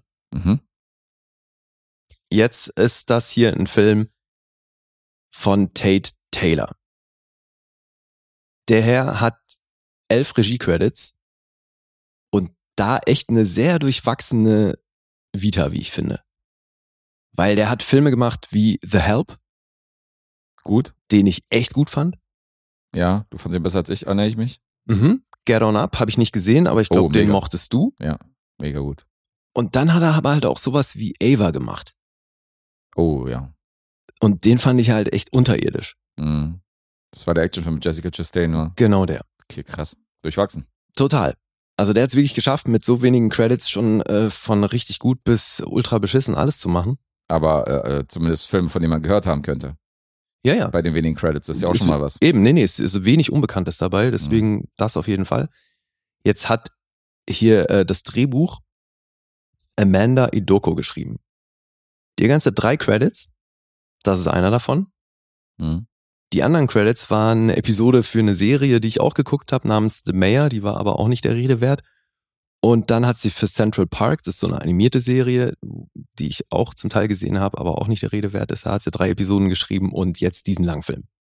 Da sehen wir mal, wie viel, wie viel Sachen die guckt, die nicht der Rede wert sind. Ja, Da ist eine Menge Schwund dabei. ja, und jetzt ist nämlich die große Frage, gehört dieser Film auch dazu? Weil das ist eben jetzt auf dem Papier auch schon so eine Sache, wo man nicht so wirklich weiß. Produzent ist hier unter anderem Jake Gyllenhaal. Okay. So, das fand ich in der Kombination alles schon echt weird. Habe ich jetzt natürlich im Vorfeld nicht gecheckt, sondern im Vorfeld habe ich halt erstmal gesehen, wer hier alles mitspielt und fand das schon super krass und dachte dann, okay, also eine Komödie geht eine Stunde 36 Minuten mit der Besetzung, gucke ich mir auf jeden Fall an. Weil wir haben hier in der Hauptrolle Alison Janey. Die spielt Sue Buttons. Mhm. Sue Buttons, soll ich eigentlich äh, mal noch verraten, wie der Film heißt? Das habe ich noch gar nicht gesagt. Kannst du gern machen. Ja. Der heißt nämlich Breaking News in Yuba County. Okay. Hast du noch nichts von gehört? Nee, nee. Okay. Ist aus diesem Jahr. Und ist aber halt auch so ein Ding, was jetzt pandemiebedingt so ein äh, bisschen später kam als ursprünglich geplant und so. Aber wie gesagt, die Besetzung finde ich echt beeindruckend. Sue Buttons spielt so eine Ehefrau in Yuba County. Das ist äh, ne, ein Bereich in Kalifornien, aber eben eine kleine Gemeinde. Mhm. Und die hat Geburtstag. Und das wird damit etabliert, dass die beim Bäcker einen Kuchen abholt, wo sie dann erstmal sagt, oh, okay, ihr habt da was äh, falsch geschrieben, weil auf dem Kuchen steht nicht Happy Birthday Sue, sondern Happy Birthday Suck. Mhm. Und dann will sie das reklamieren und äh, die Tante am Tresen guckt sie aber nur an und fragt Cash or Credit. So, also wir merken schon, Sue ist nicht besonders durchsetzung, durchsetzungsfähig. Hört sich auch immer, wie das hatte ich nämlich neulich schon mal bei so einer Figur, die zieht sich auch immer wieder so, so Selbstverbesserungstapes rein und hat dann so ihre Mantren, die sie so vor sich äh, herlabert. Ne? Also sagt sich die ganze Zeit, guckt sie in den Spiegel und sagt, You are enough, you are lovable, all diese Dinge. Mhm. So, und das heißt, sie kommt dann also auch da beim Bäcker wieder raus und ist auch erstmal wieder, muss sie sich beruhigen und sagen, ne, es ist alles gut, so, du reichst aus und bist es wert und und und. Nimmt sie den Kuchen und fährt nach Hause und wartet eigentlich drauf, dass ihr Ehemann sich dann auch langsam mal meldet. Weil der ist irgendwie den ganzen Tag nicht erreichbar und das ist alles schon so ein bisschen dubios. Naja, und dann, weil sie zu Hause sitzt und irgendwie fernsieht und da ist so eine Talkshow, wo so, so ein Mädchen vermisst wird, und da halt so eine, so eine Talkshow-Moderatorin sich das zur Aufgabe gemacht hat, äh, mit den Eltern dieses Kind zu finden. Und dann guckt sie einen Bericht darüber an und dann parallel schreibt sie ihrem Mann SMS und da passiert nichts. Dann beschließt sie, zudem auf die Arbeit zu fahren. Okay. Und dann sehen wir erstmal äh, den Mann auf der Arbeit. Der arbeitet in so einer Bank. Und macht dann dort aber früher Feierabend und als die Frau dazukommt, steht sie im Auto vor der Bank und sieht im Rückspiegel, wie er rauskommt. Und äh, sie hatte sich eigentlich schon darauf vorbereitet, ihn damit zu konfrontieren, dass sie ähm, ihm sagen will, dass das nicht klar geht, dass er ihren Geburtstag vergessen hat und so weiter. Sie hatte sich so gefreut und die wollten ja abends essen gehen. Sie hat auch schon Reservierungen gemacht und wollte ihn eben konfrontieren. Und dann kommt er aber mit einem Blumenstrauß aus der Bank raus und geht ins Auto und sie sieht es so im Rückspiegel und denkt sich dann so, okay, geil, er hat es doch nicht vergessen, er wollte mich überraschen. Oh, ich hätte fast die Überraschung versaut. Mhm. Fährt ihm hinterher und äh, denkt sich noch währenddessen so, wo fährt der hin und freut sich aber so total, ne, weil sie denkt, geil, ey, jetzt äh, Überraschung und so und will den halt beobachten und er fährt zu so einem Motel, parkt da sein Auto und geht ins Zimmer rein und sie ist auch schon ausgestiegen und lauscht halt mit und er, äh, da öffnet jemand die Tür und er sagt, hey Baby, hier Blumen und so. Ich habe mich total gefreut. Und Sue ist klar, ihr Mann hat eine Affäre. Da geht was, woanders, ja. Also, ja, nimmt sie all ihren Mut zusammen, geht an, den, äh, geht an die Rezeption und sagt der alten Dame da, ja, heute ist mein Geburtstag und mein Mann hat eine Überraschung für mich und jetzt habe ich aber meinen Schlüssel verloren und so und kann ich, kann ich bitte einen neuen Schlüssel? Gibt sie ihren Schlüssel und Sue geht hin, geht in das Apartment oder halt in das Zimmer von diesem Hotel, wo ihr Mann reingegangen ist. Ja, und äh, öffnet die Tür und sieht dann erstmal, wie ihr Mann äh, auf einer Frau rumrutscht, die ungefähr das Dreifache von ihr ist. Und er ist aber ähm, ziemlich aktiv dabei, so dass er es erstmal nicht mitkriegt, dass sie reinkommt und irgendwann guckt er halt hoch, sieht seiner Frau in die Augen, realisiert, dass sie im Zimmer steht, kriegt einen Herzinfarkt, fällt von der Alten runter und ist tot. Okay. Dieser Mann, Unexpected. ja, dieser Mann übrigens Matthew Modine. Ah ja. was ich schon auch sehr witzig fand. So, und dann ist also Carl Buttons, so heißt er in der Rolle, liegt dann da tot auf dem Boden im Hotelzimmer. Und äh, die Dame, mit der er seine Frau gerade betrogen hat, die ist natürlich dann auch völlig äh, hysterisch am Rumkreischen und äh, kassiert dann erstmal eine Backpfeife von Sue, weil die sagt so, hey, jetzt beruhig dich, das ist mein Mann, du bist hier, deine Pussy hat meinen Mann getötet, äh, raff dich mal. Aber Die ist da relativ cool, ja. Ja, die behält da ziemlich gut die Fassung, Mhm. ähm, sagt ihr dann erstmal, dass die jetzt ihre Titte wieder einpacken soll und äh, erklärt ihr dann eben kurz, was Phase ist und sagt, pass auf, ähm, du warst nie hier, du hast nichts gesehen, ich kümmere mich um alles, hau ab. Ja, und dann sitzt sie da erstmal auf dem Bett, neben ihrem toten Mann, der am Boden liegt, äh, nimmt noch seine tote Hand, legt die sich so auf den Schoß und guckt erstmal ein bisschen fern. Und überlegt sich, Das, was, was jeder machen würde wahrscheinlich ja, in dieser sie, Situation. sie überlegt sich jetzt halt, was sie machen soll und spricht dann auch noch so ein bisschen mit ihm und sagt halt so, Mann, du hast einfach meinen Geburtstag vergessen. So, was ist mit dir los? Ach Karl, was machen wir mit dir? Und er so. Worum geht's? und, äh, ja, und dann fasst sie den geilen Plan, Karl im Sandkasten zu verbuddeln, der da an diesem Motel angrenzt. Alter, was? Ja, das ist so ein Spielplatz. Und sie verbuddelt ihn dann da mit all seinen Sachen und da hat er auch so eine Tasche dabei gehabt, wo eine Menge Geld drin ist und dann verbuddelt sie den. Warum denn? Weil eben diese Talkshow, die sie vorhin geguckt hat mit dem vermissten Mädchen, Mhm. weil sie sich jetzt überlegt, nachdem sie die ganze Zeit von der ganzen Welt irgendwie demonstriert bekommt, dass sie nichts wert ist, will sie sich jetzt ihren Selbstwert ein bisschen aufpolieren Mhm. und beschließt, bei einer, bei einer, äh, äh, bei der Polizei ihren Mann als vermisst zu melden. Und damit sie das möglichst in die Länge ziehen kann, verbuddelt sie die Leiche und meldet ihren Mann als vermisst. Geht dann auf die Polizei, wo Re ähm, Regina Hall Detective Harris spielt und äh, die weist sie aber ab, weil da Mörder viel los ist auf der Polizei und sie kommt gar nicht dazu, ihre Vermisstenmeldung aufzugeben. Mhm. Also geht sie wieder nach Hause, wo sie dann erstmal die Nerven verliert und die Wohnung demoliert. Dann kommt ihre Halbschwester rein, Nancy, gespielt von Mila Kunis. Oh, ordentlich besetzt hier. Äh, Ich sag ja, das ist, warte, es geht noch weiter. Ähm, weil dann kommt die Halbschwester rein, die arbeitet selber als äh, Nachrichtenmoderatorin und fragt, was hier passiert ist und im Affekt sagt zu, die- hier ist jemand eingebrochen, äh, die haben Karl entführt. Und die so, was? Karl wurde entführt und so, okay, krass. Ja, und sie wittert da natürlich sofort eine Geschichte und ne, sagt, okay, wir machen da was, äh, wir, wir bringen das in die Medien und so Mhm. ähm, wenn die Polizei dich nicht anhören will, so, dann machen wir das publik und dann müssen die was machen. Also macht sie diesen Nachrichtenbericht und äh, daraufhin wird die Polizei, also Regina Hall natürlich auch wieder darauf aufmerksam und äh, stehen dann bei ihr und sagen halt so, hey, warum haben sie keine Vermisstenmeldung auf? Und so sagt sie, ja, na, habe ich versucht, ne? Ihr wolltet ja nicht. Und so, sie so, aber ja, ihr, du hast auch nur von einer Vermisstenmeldung gesprochen. Äh, jetzt sprechen wir hier von einer Entführung, ist nochmal was ganz anderes. Mhm. Also nimmt die Sache so ihren Verlauf. Jetzt ist die äh, Krux an der Sache, dass Karl aber eigentlich noch von zwei Kriminellen gesucht wird. Weil Aquafina und Clifton Collins Jr., die spielen diese beiden Kriminellen, die mit Karl einen Deal haben, dass er für sie Geld wäscht. Und er hat sich schon heimlich in eine andere Filiale zurückgezogen, um das für die nicht mehr machen zu müssen. Jetzt finden die aber über seinen Bruder, gespielt von Jimmy Simpson, finden sie raus, dass er in dieser Filiale arbeitet und suchen ihn eben auf. Deswegen hat er diesen, diese Tasche voller Geld dabei gehabt, die Sue mit ihm im Sandkasten dann verbuddelt hat. So, das heißt, die Kriminellen suchen jetzt ihre Kohle und kriegen dann aber übers Fernsehen mit, dass Karl vermisst, als vermisst gilt. Mhm. Und suchen dann natürlich seinen Bruder auf und suchen dann auch irgendwann Sue auf, um halt Karl zu finden, weil Sue halt die ganze Zeit das Ding so, äh, ne, die verkauft ja aller Welt, dass Karl vermisst wird. Also denken die Kriminellen natürlich, der ist mit dem Geld abgezogen. Ja, klingt logisch. Ja. Die Frau von Jimmy Simpson wird von Samira Wiley gespielt.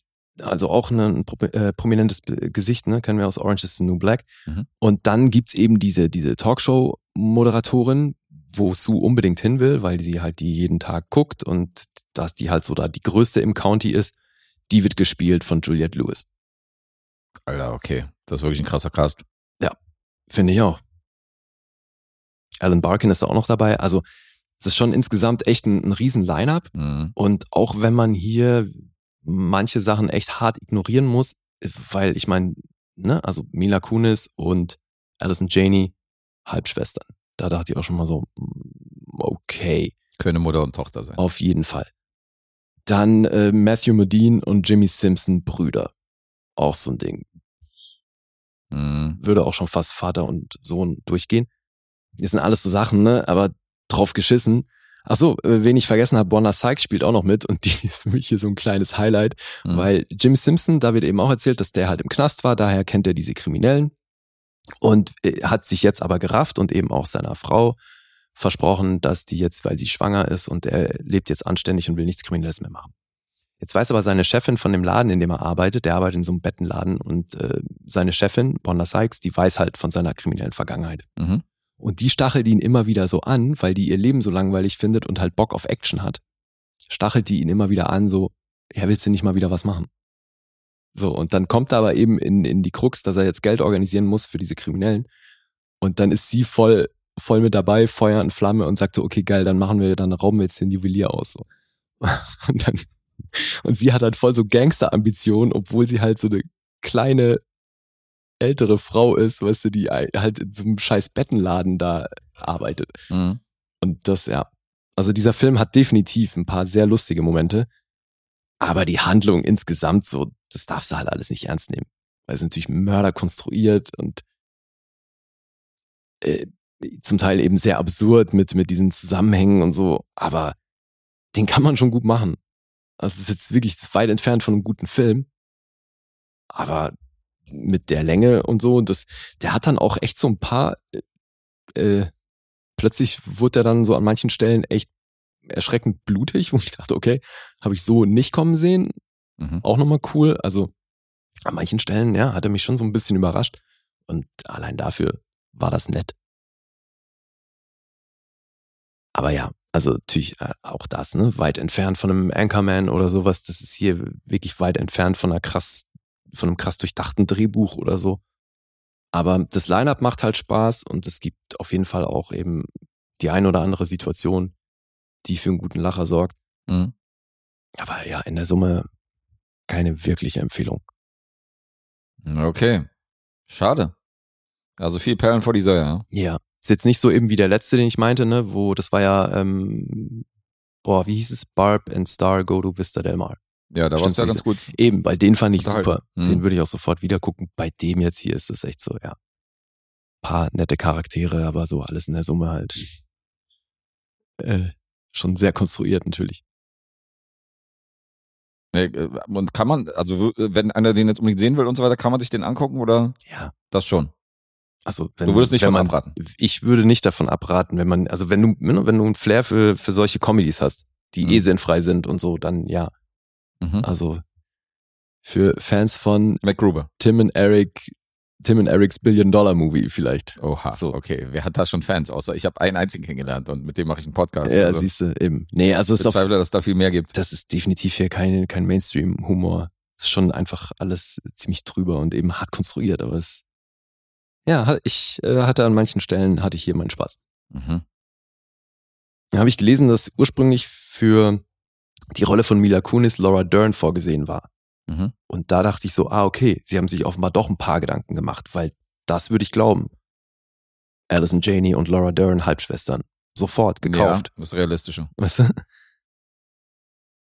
Ja. Aber das, was ich auch nicht wusste, Alison Janey hat halt echt schon öfter mit Tay Taylor zusammengearbeitet. Die hat bei Girl on the Train mitgespielt, bei The Help war sie dabei Mhm. und bei Ma. Sie sieht alles, heißt das. Das, ähm, wo Juliette Lewis witzigerweise auch noch dabei war. Das war, glaube ich, mit ähm, Oh, fuck. ähm, Das war, war das nicht? Ja, ich erinnere mich. Mann, äh, wie Octavia Spencer hieß sie, genau. Die Mhm. spielt doch da die Hauptrolle. Ja, dieser Horrorfilm. Ja, genau. Ja, deswegen, also, Octavia Spencer ist auch bei The The Help dabei, richtig? richtig. Tate Taylor scheint ein loyaler Kerl zu sein. Ja, alles so ein, ein Klüngel. Mhm. Ja, dann sage ich mal was zu den sehr durchwachsenen Zahlen. Mhm. 5,7 gibt's auf IMDb. Der ist übrigens ab 16 freigegeben. Wahrscheinlich wegen diesen paar blutigen Momenten und einzelnen Brüsten, die man hier sieht. Der Metascore ist dunkelrot mit 24. Oha. Mhm. Auf Rotten Tomatoes sieht das ähnlich aus. Es gibt vier Punkte von der Kritik. Das entspricht 11% Empfehlung. Vom Publikum gibt's drei von fünf. Das entspricht immerhin 49%. Letterboxd ist mit 2,6 dabei. Eieieiei. Nur geiles Zeug heute dabei. Ey, wirklich. Heute Classics. Äh, macht's mir nicht leicht beim Punkteraten. Hm, 5,5.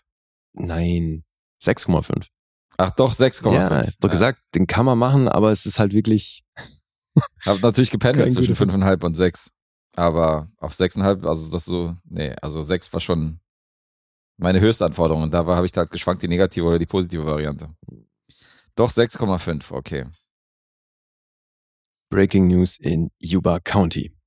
Scheiße. Ich war dann schon so ein bisschen schockiert, als ich eben mir manche Kritiken durchgelesen habe, wie, wie viel Hass manche Leute für diesen Film aufbringen. Mhm. Der mir, das hat er doch nicht verdient. Doch ein bisschen versöhnlicher. Ja. Na gut. Da mache ich mal weiter. Ja. Mit meinem nächsten Flop.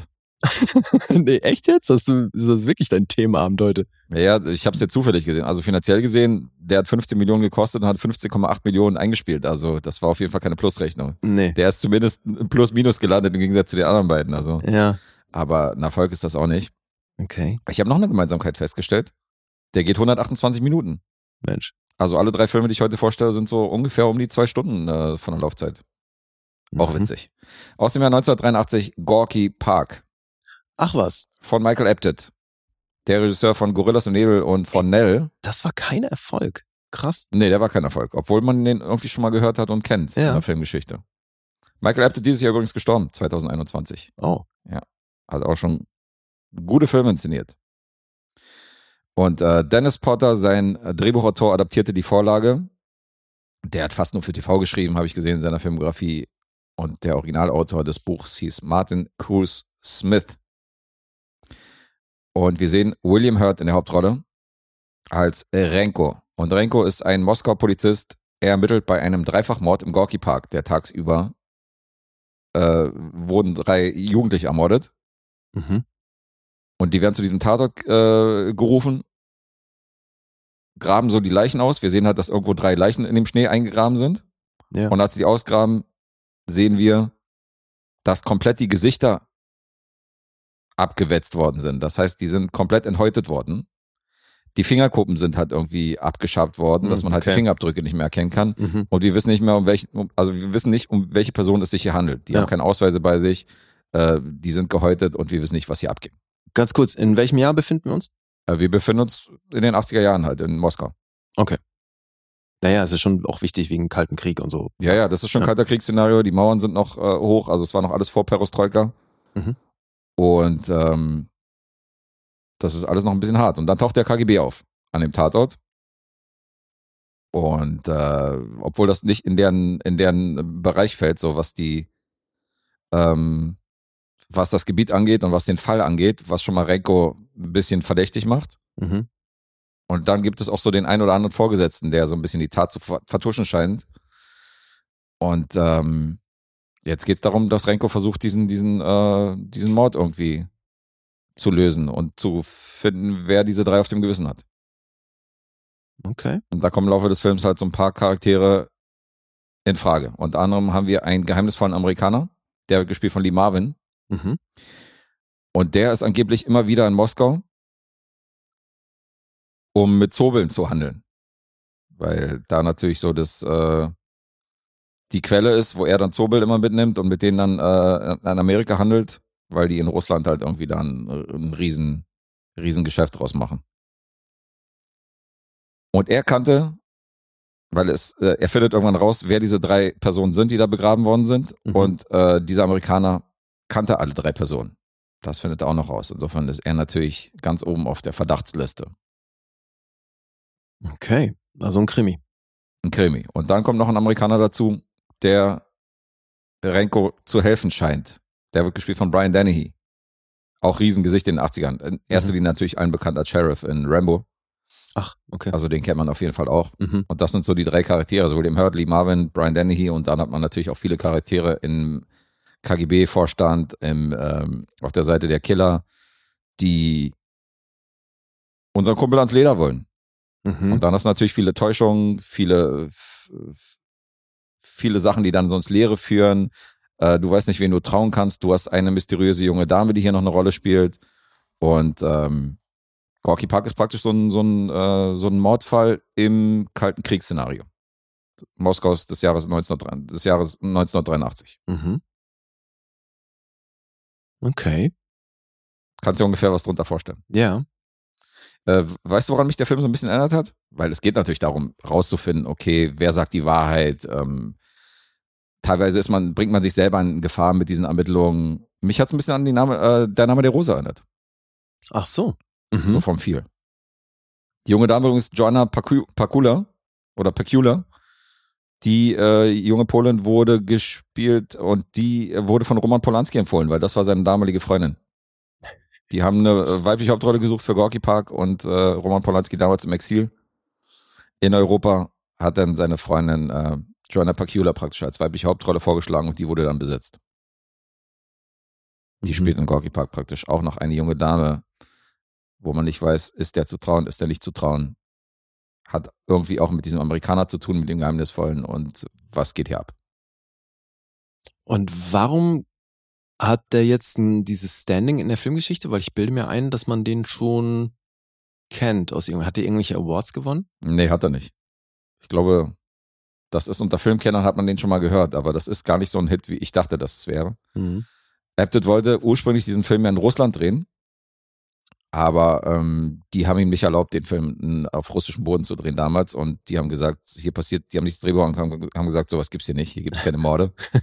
Hier gibt's keine versch- äh, ver verborgenen, äh, vergrabenen Leichen irgendwie im Gorky Park, vergiss ja, es. klar. Und dann ist er halt auf Finnland ausgewichen Ach, und haben da Film. winterlichen Szenario in Finnland, in Helsinki, haben sie Mhm. halt irgendwie Moskau nachgestellt. Okay, und die Rolle von, genau, die Rolle von Renko, wo William Hurt hat die Hauptrolle übernommen hat, da sollte ursprünglich Robert Redford oder Dustin Hoffman sollten halt die Rolle spielen. Und dann ist William Hurt am Ende geworden. Mhm. Jake Osborne wiederum, das ist der Amerikaner, der von Lee Marvin dargestellt worden ist. Da waren Burt Lancaster im Gespräch und Cary Grant. Letzterer sagte auch ab. Also Cary Grant hatte dann selber keine Lust, sonst wäre das auch eine Altersrolle von ihm gewesen. Lee Marvin ja auch schon sehr, sehr alt in dem Film und ähm, als er direkt in Helsinki angekommen ist, ist er erstmal ins Krankenhaus gekommen, weil auch schwere Alkoholiker und hatte mit dem Flug so ein bisschen äh, zu kämpfen, kam dann an, musste erstmal ins Krankenhaus Oh, shit. und da haben die die äh, das Skript lesen, le also das äh, Lesen vom Drehbuch praktisch, haben die vom Krankenhausbett rausgemacht. Okay, auch nicht schlecht. Also da ist dann Michael Apted äh, hat dann Lee Marvin im Krankenhaus besucht und da sind die dann das Skript durchgegangen und haben, Geil. haben da geprobt. Leseprobe im Krankenhaus. Leseprobe im Krankenhaus. Ja, Öfter mal was Neues, ja, schön. Ja, hat so ein bisschen Name der Rose Vibes für mich, finde ich. So dieses Ermitteln und jetzt nicht durchgängig Action, aber schon so ein paar Verfolgungsjagden und ähm, ein paar Auseinandersetzungen, ein paar Schlägereien gibt's dann doch. Der eine oder andere shady Character zückt dann die Knarre. Tja, Gäste. Hauptsache wieder äh, den Glauben hier reinbringen. Look, you want to be a Jesus guy, sei gesund. Go ahead. Sei gesund, ja. Habe ich den Glauben reingebracht, ja? Ja, der Name der Rose Vergleich Achso, hier. Kann man auch mal weihnachtliche Klänge direkt aus der Kirche einspielen. Ja, apropos, frohe Weihnachten. Frohe Weihnachten, ja. Gorky Park. Wenn man so Thriller mag, die so im Kalten Krieg spielen und die jetzt nicht actiongeladen sind von der ersten bis zur letzten Minute, dann hat man hier einen ganz guten Film vor, vorzulegen. Aber hat der Action-Moment? Der hat schon seine, ja, ich habe ja gesagt gerade, hast nicht hingehört wieder. Nee. Ich habe schon gesagt, dass er zwischendurch immer wieder eine Verfolgungsjagd hat oder eine Auseinandersetzung oder eine Messerstecherei oder einer zieht halt eine Knarre. Also natürlich kein Last Boy Scout, davon ist er weit entfernt. Gut. Aber halt so, ja, dieses, dieses, von wegen dieses bedrohliche kalte Kriegsszenario, sowas wie Russlandhaus, Sean Connery, Hm. so in die Richtung geht's. Da ist Gorky Park schon ein guter Vertreter. Okay.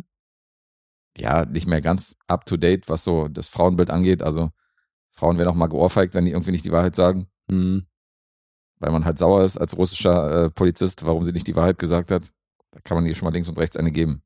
Zumindest war es damals im Jahre 83. Bei den Russen wohlgemerkt, ja. Bei den Russen wohlgemerkt, ja. Aus amerikanischer Sicht. Heute ist das natürlich komplett anders. Natürlich. Außer bei den Russen. Nein, natürlich. Also die Zeiten haben sich geändert, aber damals äh, wurde, wurde links und rechts der Frau eine gegeben in dem Film und äh, ja. Und man konnte trotzdem danach mit ihr schlafen. So einen habe ich mir neulich auch angeguckt. Ja? Naja, aber noch eine Ecke älter. Noch eine Ecke älter. Mhm. Ja gut, okay. Je älter es wird, desto fragwürdiger wird das auch das Frauenbild. Aber hallo. Haben wir ja hier schon zuhauf gehabt. Mhm. Ja, also, aber würdest du den empfehlen? Also Für Fans, ja. für Fans. Ja, für Fans von dem Genre und von dem, äh, von dem Setting definitiv. Für andere ist der Film, also für so ein Millennial ist der, glaube ich, zu verstaubt. Man muss Mhm. schon ein bisschen so ein 80s-Gehen haben. Okay. Aber ist schon ein guter Film. Definitiv. Crime, Drama, Mystery. Wenn Tom dich fragt, wer hat die Hauptrolle in Gorky Park gespielt, William Hurt. weißt du Bescheid. Ich komme mal zu den Punkten. IMDb 6,7.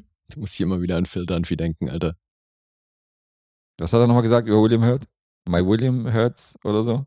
Naja, er sagt doch, ähm, dance till your feet hurt, act till you're William Hurt. Ach ja, genau so war das, ja. IMDb 6,7, hat einen Metascore von 60, Rotten Tomatoes 6,6, 3,5 von 5 von der Audience und Letterboxd eine 3,1. Das ist ja noch hier die solideste,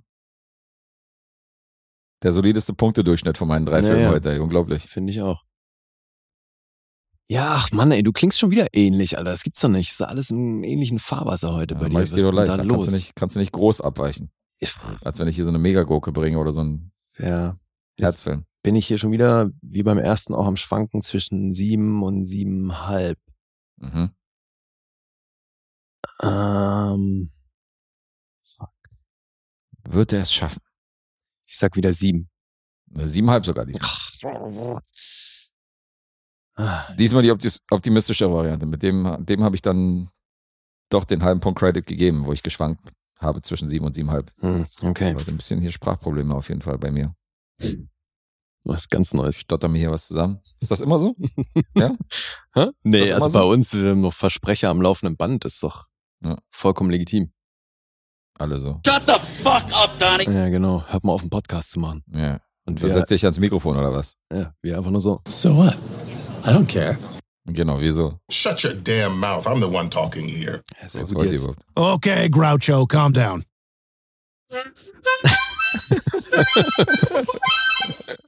Sample Game in Full Effect. The conclusion is that uh, you're ugly. Ach so? Hörst mit einer Beleidigung auf, ja? Ich habe dich mit keinem einzigen Sample habe ich dich beleidigt. So ein Quatsch. Wieso denn? Mit welchem denn?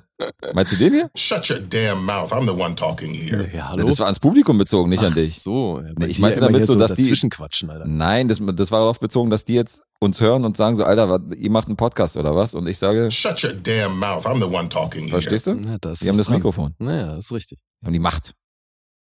So, jetzt zum. Ist das der letzte?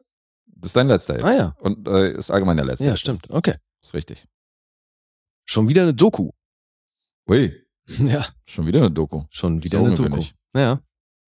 Aber eine, die ich auch schon lange sehen wollte. Mhm. Schlicht und ergreifend, weil ich auch diese Filmografie irgendwann vervollständigen möchte. Die Rede ist von Regisseur Martin Scorsese. Er hat ja ein paar Dokus gemacht, hm? Der hat einige gemacht Mhm. und diese hier gehört zu seinen ersten, wenn nicht sogar die erste, das weiß ich jetzt gerade gar nicht. Das ist auf jeden Fall das Ding, was er nach Mean Streets und vor Alice Doesn't Live Here Anymore und Taxi Driver gemacht hat. Mhm. Aus dem Jahr 1974 Italian American. Hast du die gesehen? Nee, gesehen nicht. Ich weiß natürlich, dass die gibt, aber. Ja, weil die ist ja auch äh, in dieser Kurzfilmsammlung, glaube ich, mit drin oder in der Criterion Collection und, und, und. Mhm. Bei Kurzfilm, ne, die geht 49 Minuten. Das ist natürlich nicht lang für eine Doku, aber glaube ich schon auch kein Kurzfilm mehr. Mhm. Und da kann man gar nicht viel zu sagen, weil das ist herrlich schlicht, aber bringt den Titel echt auf den Punkt, weil Martin Scorsese ist in seiner Wohnung und interviewt seine Eltern. Ach so. Mehr passiert hier nicht. Und seine Eltern erzählen, wie das so war mit ihren Eltern damals, wie die von Sizilien gekommen sind und was das so für Schwierigkeiten mit sich gebracht hat, wie die damals gelebt haben, wie das früher eben war, wie sich die Stadt verändert hat, wie sich ihr Viertel verändert hat und wie sie eben früher gelebt haben und was sie tun mussten, um ja, um zu überleben und und um Geld zu verdienen Mhm. und unter welchen Bedingungen. Und das ist, das ist herrlich, Alter. Der, ohne Scheiß. Also das ist, das ist jetzt so ein Ding, ne, weil rein filmisch gesehen ist das nichts Großes. Aber inhaltlich, äh, das ist, ähm, das packt dich emotional sofort, weil, weil das halt dadurch, dass das so ein intimer Rahmen ist, und du aber auch die ganze Zeit spürst, dass die Kamera mit dabei ist, weil die Mutter ist halt so herrlich ähm, unbeholfen mit dem ganzen Ding. Mhm. Das ist, äh, fängt schon damit an, dass er eben, die Kamera läuft, die Mutter sitzt am Tisch mit dem, äh, mit dem Vater. Äh, nee, auf der Couch neben dem Vater und der Vater setzt sich instinktiv so ein Stückchen weg von ihr und sie kommentiert das schon so, siehst du, sagt so, siehst du, immer wenn ich mich neben ihn setze, setzt er sich ein Stück weg. Siehst du, keine Ahnung, was das ist hier. 40 Jahre verheiratet immer noch so, ne? Und, und dann erzählt sie halt, ähm, fängt sie an zu erzählen. Ähm, Martin Scorsese stellt ihr die Frage, es geht drum um ihre Soße. Sie macht in der, in der Küche äh, gerade so eine Soße und sie soll erzählen, wie das mit der Soße abläuft, wo sie das gelernt hat und ob das von ihrer Mutter kam und kam es von der Mutter von ihm und das ist eben auch so ein Riesenthema. Welche Mutter hat wem das Kochen beigebracht und so, ne? Mhm. Und dann ist aber halt gleich im ersten, in diesem ersten Moment ist so witzig, weil die Mutter dann halt den, den Martin Scorsese fragt so, ja, warum redest du jetzt? Das, das hört man dann doch. Ja, aber was jetzt? Soll ich jetzt einfach reden oder aber du hast doch gerade was gesagt, das hören wir doch jetzt. also weißt du, sie, weil sie mit ihrem fehlenden Verständnis für das, was hier eigentlich gerade passiert und was er vorhat damit, Mhm. völlig mit diesen technischen Dingen so ein bisschen überfordert ist und sich halt fragt, so Moment mal, aber du hast doch jetzt auch gerade gesprochen, ich dachte, wir nehmen mich auf, jetzt bist du doch damit drauf, was, so, was geht denn? Ja, verstehe. Ne, so, und so immer mit solchen Sachen so ein bisschen immer wieder so rauskommt. Und das hat halt so was krass Charmantes. Vor allem, weil sie dann aber, sobald sie anfängt zu erzählen, bist du halt emotional voll bei, bei ihr, weil die halt diese geilen Geschichten erzählen aus ihrer Jugend und wie das war mit den Geschwistern und äh, wie sie aufgewachsen sind. Und voll viele dieser Geschichten enden halt so ein bisschen mit der Tagline, you know, it was different alles war halt immer different. Mhm. It was different back then. Oder weißt du halt, ja, Kid Stuff. You know, Kid Stuff. Und das ist halt auch, ich meine, ja, wir haben ja gerade erzählt äh, vorhin, dass wir über House of Gucci noch sprechen werden. Also zum Thema Italo-Amerikaner und wie sich das anhören könnte, wenn Leute mit italienischen Wurzeln Englisch sprechen und was das für eine Tonalität hat und so weiter. Also bei Italian American siehst du einfach perfekt auch, wie das später mit Goodfellas und Co., wo Scorsese das her hat. Also die Art, wie sie sprechen, weißt du, so was wichtig ist, welche Werte und wie über Familie gesprochen wird und was es beinhaltet und so weiter, das ist einfach, das siehst du halt anhand seiner Eltern, wie das bei ihm verwurzelt ist. Mhm, total. Und das ist dadurch eben, ist das wirklich ein emotionales Ding. Also es geht eben nur 49 Minuten, aber du willst, eigentlich willst du viel mehr davon sehen, weil Mhm. du bist so bei denen. Das ist wirklich so, ey, die Mutter, das, die kommt so herzlich dabei rüber, die ist so zuckersüß einfach und auch der Vater, wie er dann so diese Geschichten erzählt und so. Und dann natürlich hast du andauernd Punkte, wo sie sich uneinig sind in ihrer Erinnerung. Mhm. Also, da ging es irgendwie drum, wie sie früher halt, wie ihre Eltern Wein gemacht haben zu Hause. Und ihr Vater hat das halt besser gemacht als sein Vater. Und dann ging es aber drum, ob der Vater, ob der, ihr Vater eine Maschine dafür benutzt hat. Mhm. Und dann immer wieder zwischendurch mit den italienischen Begriffen dafür, weil sie sich nicht sicher sind, ob sie vom gleichen Ding sprechen, weißt du? Und dann so, nee, nee, das hieß so und so.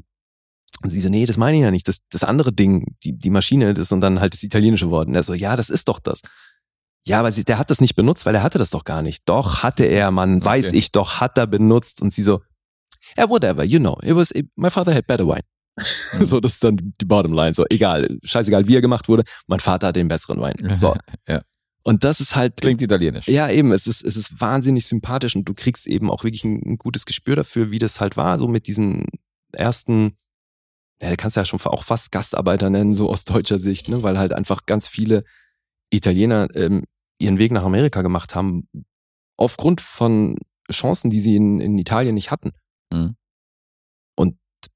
Da sprechen sie eben auch drüber, wie sie halt in Italien auch, egal in welches Dorf du gegangen bist, so die Kinder haben halt gesagt, das, das Erste, was sie, was sie sich vorgenommen haben, ist, ey, wenn ich, wenn ich älter bin, gehe ich sofort nach Amerika.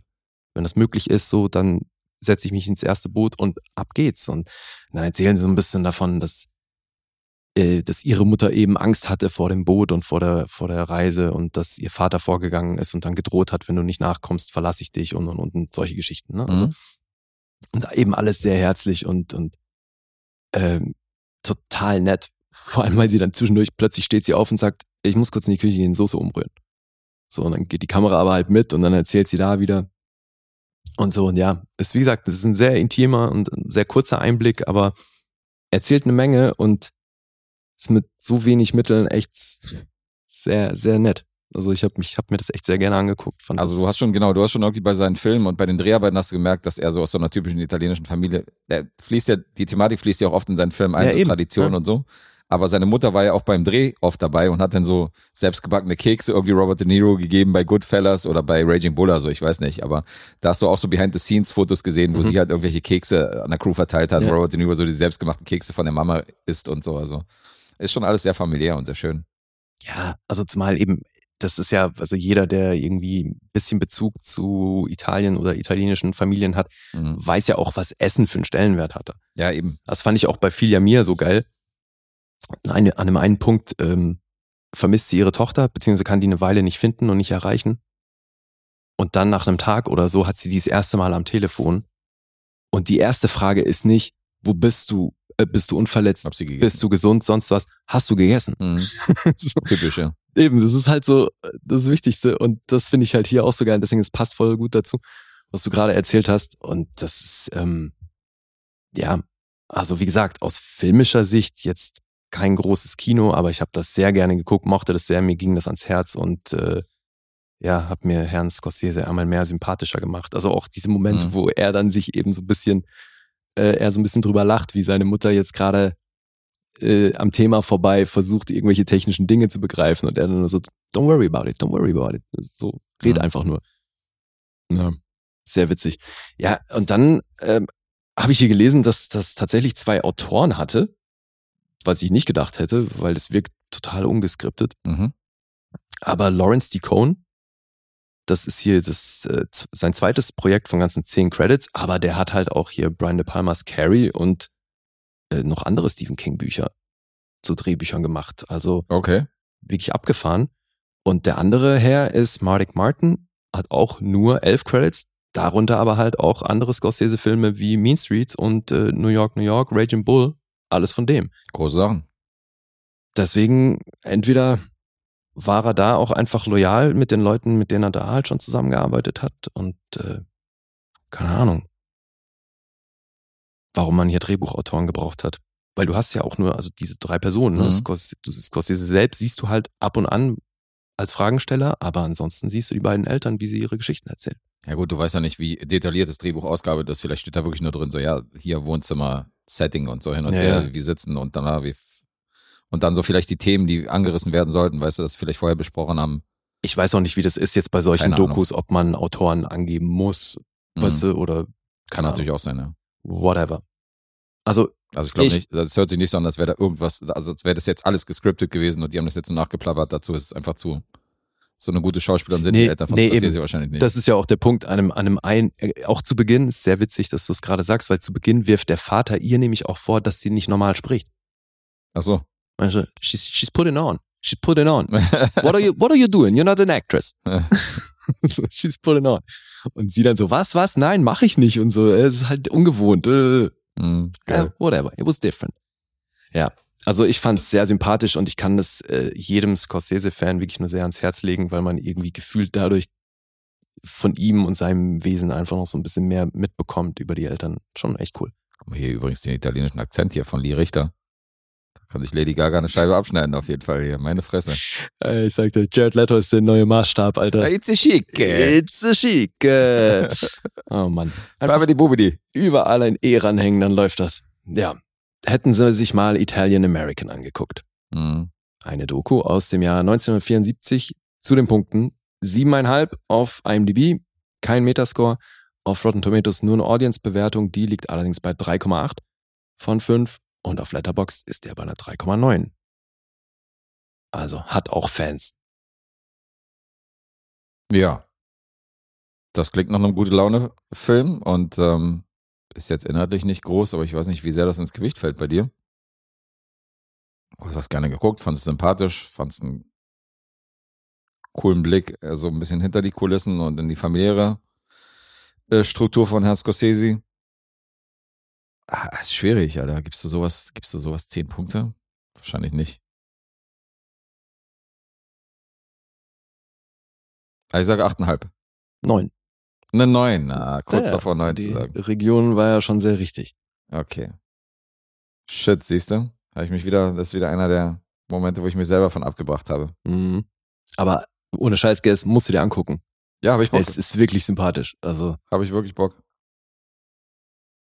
Ich mag ja so ein bisschen, ich habe mir auch sehr gerne ein Interview angeguckt von Scorsese. Der war auf irgend, bei irgendeinem Film war ein Interview von ihm drauf, wo er halt irgendeinen blutigen Film von ihm, der halt im Fernsehen lief und da hat er seine Tochter nachts um 0 Uhr geweckt, mhm. die halt irgendwie 16 war und sie so, was ist denn? Und er so, ja, du musst jetzt vor den Fernseher kommen, da läuft gerade ein Film, ich muss dir was zeigen.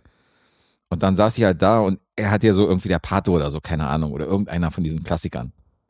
Dann wollte er, dass sie sich diesen Film anguckt um 12 Uhr und sie ist halt immer so weggekippt und hatte gar keinen Bock, diesen Film zu sehen. So. Aber er ist halt voll so, weißt du, voll der Filmliebhaber und so. Und dann hat er gesagt, ja komm, geh schlafen und so. Hat halt so eine Anekdote erzählt, wo dann am nächsten Morgen bei Frühstück die Tochter meinte, sag mal, Vater, was soll das denn? Warum wächst du mich denn um 12 Uhr wegen so einem Scheißfilm? Und da siehst du, wie, wie krass dein Herzblut so, Ja, so, eben. so schlägt für diese Filme. Wirklich eine große Leidenschaft für Film, ja. Total. Deswegen kann ich das so verstehen, dass er über Marvel herzieht, dass er sagt, so, ja, diese komischen Superhelden, die durch die Gegend fliegen, weißt du, mit diesen Strumpfhosen und diesen Kostümen so, das ist halt nicht mehr sein Kino. Der ist halt aus einer anderen Konnte ich Generation. auch verstehen, das, äh, aber ich muss sagen, ich fand es ein Stück weit heuchlerisch. Also weil er ja auch die Streamer da mit verantwortlich für gemacht hat und dann aber The Irishman für Netflix Ja, zu machen, das fand ich halt so ein bisschen heuchlerisch an der Sache. Aber Mhm. inhaltlich bin ich da ja voll bei ihm, auch wenn ich sehr gerne sämtliche Filme vom MCU sehe. Ohne Frage. äh, Aber es ist halt bin eine ich andere, bei ihm so. das ist halt hat- eine andere Filmgeneration. Das ist das Ding. Und es hat vor allem eben auch was mit der Mentalität, mit der Leute ins Kino gehen Mhm. gemacht. Und deswegen haben dann eben auch so Filme aus seiner Riege halt weniger Chancen, weil sie eben nicht mit diesem Blockbuster-Gedöns Ja, aufwarten. eben. Und er ist ja gerade aus dieser alten italienischen äh, Regisseurgarde, weißt du? Klar. Und du weißt ja, Ja, die haben Visconti und Co., Genau, weißt du? Neorealismus und viele Filme halt, die so das menschliche Leid halt irgendwie durchleben oder eine Charakterzeichnung oder das Hasseln auf der Straße oder Dramen und sowas. Ja. Oder halt irgendwie allgemein so ein Bild von der, von der Gesellschaft. Da hast du ja nicht viel so Science-Fiction-Brimbolen gehabt. Klar hast du diese Italo-Western gehabt oder teilweise diese Sandalen- und Fantasy-Filme, diese billig abgespulten, aber alles, was so anspruchsvoll war, diese großen Filmmacher, die haben ja keine Science-Fiction-Filme gedreht. Nee, natürlich nicht, ja. Nee, also Kann ich finde, und deswegen finde ich das ja auch so cool an ihm und seinem Schaffen, dass er dann seinen Einfluss, den er dann hat, auch nutzt, um eben alte Filme zu restaurieren, zu konservieren, was weißt du, sicherzustellen, dass da, ähm, dass das nicht verloren geht. Mhm. Hier haben wir So, Scorsese's Mama übrigens gesampelt noch. Guck mal da. Guck mal da. Wir machen gründlich. Mhm. In der Küche beim Pasta kochen. Wobei das, ist auch so geil, dass du das jetzt gerade gedrückt hast, weil sie hat dann sagt dann beim Soße umrühren hat sie die ganze Zeit ein Handtuch in der Hand Ah ja. und sagt da, it never leaves my hand, cause I always wipe. Äh, always wipe. okay. Oh, ja. Nicht schlecht. Italian American, kann ich echt empfehlen. So, was sagt unser Gesamtergebnis beim Punkteraten? Äh, Du hast minus zwei, ich hab minus eins. Punkt für mich. Minus zwei zu minus eins. Punkt für Lee, sagt er. Ja. Na gut. Tja. Wir landen unter zwei Stunden. Hast du eigentlich mal einen äh, Gesamtpunktestand? So, jetzt, weil wir nähern uns ja dann doch wieder dem Ende des Quartals. Sehr ungerne, wenn du mich fragst. Sehr ungerne habe ich den. Äh, jetzt kommt der hier. Spoiler to no end. It's crazy. so crazy ist es gar nicht, weil mein erster Sieg rückt in weite Ferne. Ich liege auf jeden Fall in beiden Formaten zurück, was die Support-Episoden angeht und was die, ähm, was die normalen Episoden angeht. Also, Porter-Episode hast du ja neulich eine gewonnen. Da habe ich eine gewonnen, richtig. Bei der Support-Episode, die äh, vorgestern rausgekommen ist, steht jetzt 8 zu 5. Oh, okay. Hast immer noch eine Drei-Punkte-Führung Mhm. und äh, wir dürfen nicht vergessen, Dezember ist vorbei. Und bei den regulären Episoden, Episoden hattest du bisher eine 16 zu 12 Führung. Oha. Ähm, mit der hier steht es jetzt 17 zu 12, also das wird auch nichts mehr. Kannst du nicht, gar nicht mehr aufholen, ne? Naja, fünf Episoden, haben wir noch fünf Episoden? Äh, weiß ich nicht. Doch, es sind genau noch fünf Episoden. Oh, guess. Äh, Ziemlicher Erfolgsdruck. Ich war ja so Wird nah er den dran. Run schaffen? Ich war ja so nah daran auszugleichen, das hing ja dann an Phil an der letzten Rezension, weißt du noch? Das Ja, war ja. die letzte Ja, Rezension in dieser Saison, da hätte ich noch einen, äh, einen Ausgleich schaffen können, aber Ja. hier, hier muss ich schon ganz schön hinterher rennen. Hm. Das war irgendwann so, ich habe ja geführt am Anfang, Ja. dann hast du ausgeglichen, dann konnte ich noch so ein, zwei Punkte wieder irgendwie so davontraben, Mhm. aber irgendwie so in den letzten, äh, so in den letzten drei, vier Wochen bist du gut davon marschiert, also in beiden Episoden hast du da Punkte gemacht. Ich Tja. war dann immer irgendwie einen halben Punkt, ein Punkt, zwei Punkte hinter dir. Das sieht wieder nicht gut aus. Was soll ich dir sagen? I gotta say, I did not see that coming. Ja, voll überraschend, ey. Ja, did not see the coming. Alle Mann, äh, ja, genau. Ich wollte dir da mal positiv zusprechen hier. Also ich meine, ist- ich kann ja auch nicht den hier drücken. You know, somehow, I told you so just doesn't quite say it. Ein sympathischer Gewinner, wie er im Buche steht. ich kann ja auch nicht den hier drücken. Und was macht er? Er drückt ihn. Ach, geil. Mega. Ja, wir haben ja Samples in letzter Zeit so ein bisschen vernachlässigt, ne? Ist mir aufgefallen beim Mischen. Heute nicht. Nee, heute nicht. Schauen wir. Also ich gebe natürlich noch alles, aber ich äh, freue mich auf die neue Saison. Ich drücke dir die Daumen. Du drückst mir die Daumen wie, Wie immer. immer. Es kommt von Herzen. Noch ist alles drin. Du musst, was, was ist da los hier in den letzten Wochen? Also, Ich weiß auch nicht. Warum bin ich da so abgerutscht? Hast du, Aber wir hast hatten. du schlecht erklärt? Hast du schlechter nee, geschlafen? weißt du, ich glaube, was es ist, wir hatten in letzter Zeit, aber beide, ähm, überdurchschnittlich viel Projekte, die wirklich schlecht abgeschnitten haben. Und da ist es immer schwieriger. ja, klar, es ist schwieriger.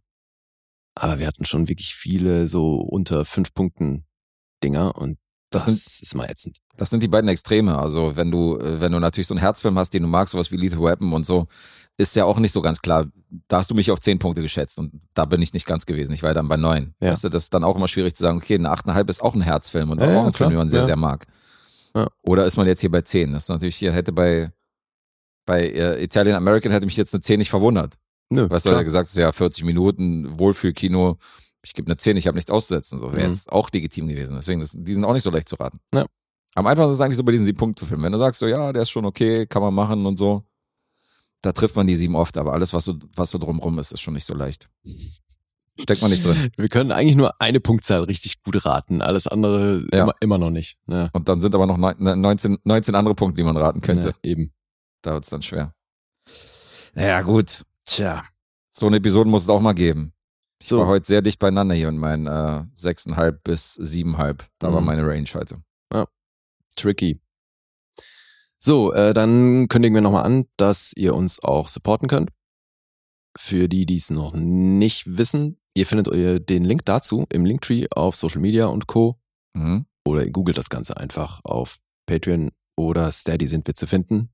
Die Bewegtbildbanausen. Und falls ihr keinen Bock habt, euch da bei Patreon oder Steady zu, äh, zu binden oder da anzumelden, ihr könnt uns auch gerne per PayPal irgendwie einmalig was rüberschicken und sagen so, ja, die Jungs machen einen guten Job. Ich habe mal hier einen Zehner über oder einen Zwanni über Weihnachten oder Omi hat mir hier was zugesteckt. Das gebe ich direkt weiter an die Banausen für das äh, schöne Podcast-Jahr. Jetzt kriegen wir Dann- alle Kekse zugeschickt, die sie nicht wollen. Naja, wir reden, wir reden schon von Barem. Also wir reden schon von Geld. Also Wir, wir wollen Geld. Kekse per E-Mail verschicken wird auch schwierig. Wieso? Alessandro hat doch auch hier. Per E-Mail? Na, nicht, ach so, per E-Mail. Nee, per E-Mail nicht. Ja. Aber äh, ja, Alessandro hat unsere Adresse, aber wir wollten jetzt nur die E-Mail durchgeben, ne? wie, äh, wie heißt denn das? Äh, wie heißt denn dieser Kuchen, den er geschickt hat? Ich habe schon wieder vergessen. Panettone? Panettone. C. Pape, de Pape, de Panettone. so, jetzt war ich drauf, unsere E-Mail-Adresse zu nennen. Und zwar sind, sind das die bewegtbildbanausen at gmail.com. Also bewegtbildbanausen at gmail.com ist auch unsere PayPal-Adresse. Oder kauft Merch. Geht auch. Wir haben Das ein paar geht auch. T-Shirts und ein paar äh, Hoodies da. Insofern Ja, stimmt, wir haben noch ein nach der paar. Größe. Ein paar haben wir noch da. Ja. Wenn ihr Bock habt, Merch, äh, wenn ihr Bock habt, abonnieren, wenn ihr Bock habt, unbedingt bewerten bei iTunes, Apple und ansonsten auch gern supporten bei Steady und äh, bei Steady. Ja, doch bei Steady und bei Patreon hast du ja selbst gesagt. Also Ja. gibt verschiedene Möglichkeiten, uns zu unterstützen. Genau. Und da gibt's ja ein paar sehr, sehr vorbildliche Leute, ne? Also ich feiere ja gerade sehr äh, Markus und sein Feedback. Ja, Markus ist super. das ist großartig. Vielen Dank dafür und liebe Grüße nach wohin auch immer. Wo, Nach, wo kommt äh, Markus her? Die Grüße gehen nach Kölle. Ah ja? Ja, Markus ist, Markus ist ein Kölner Sehr schön.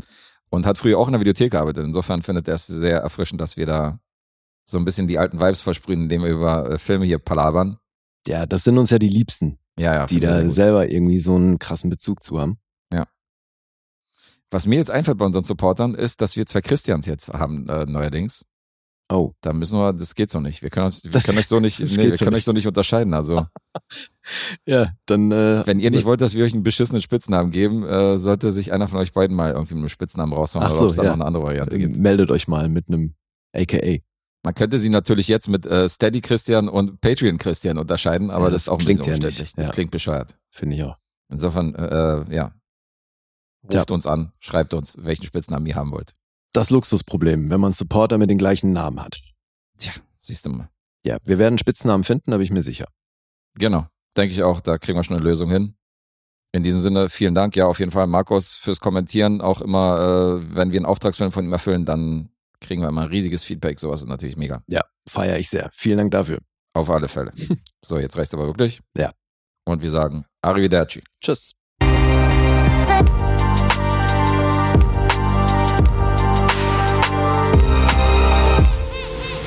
Bewegt Bild Banausen.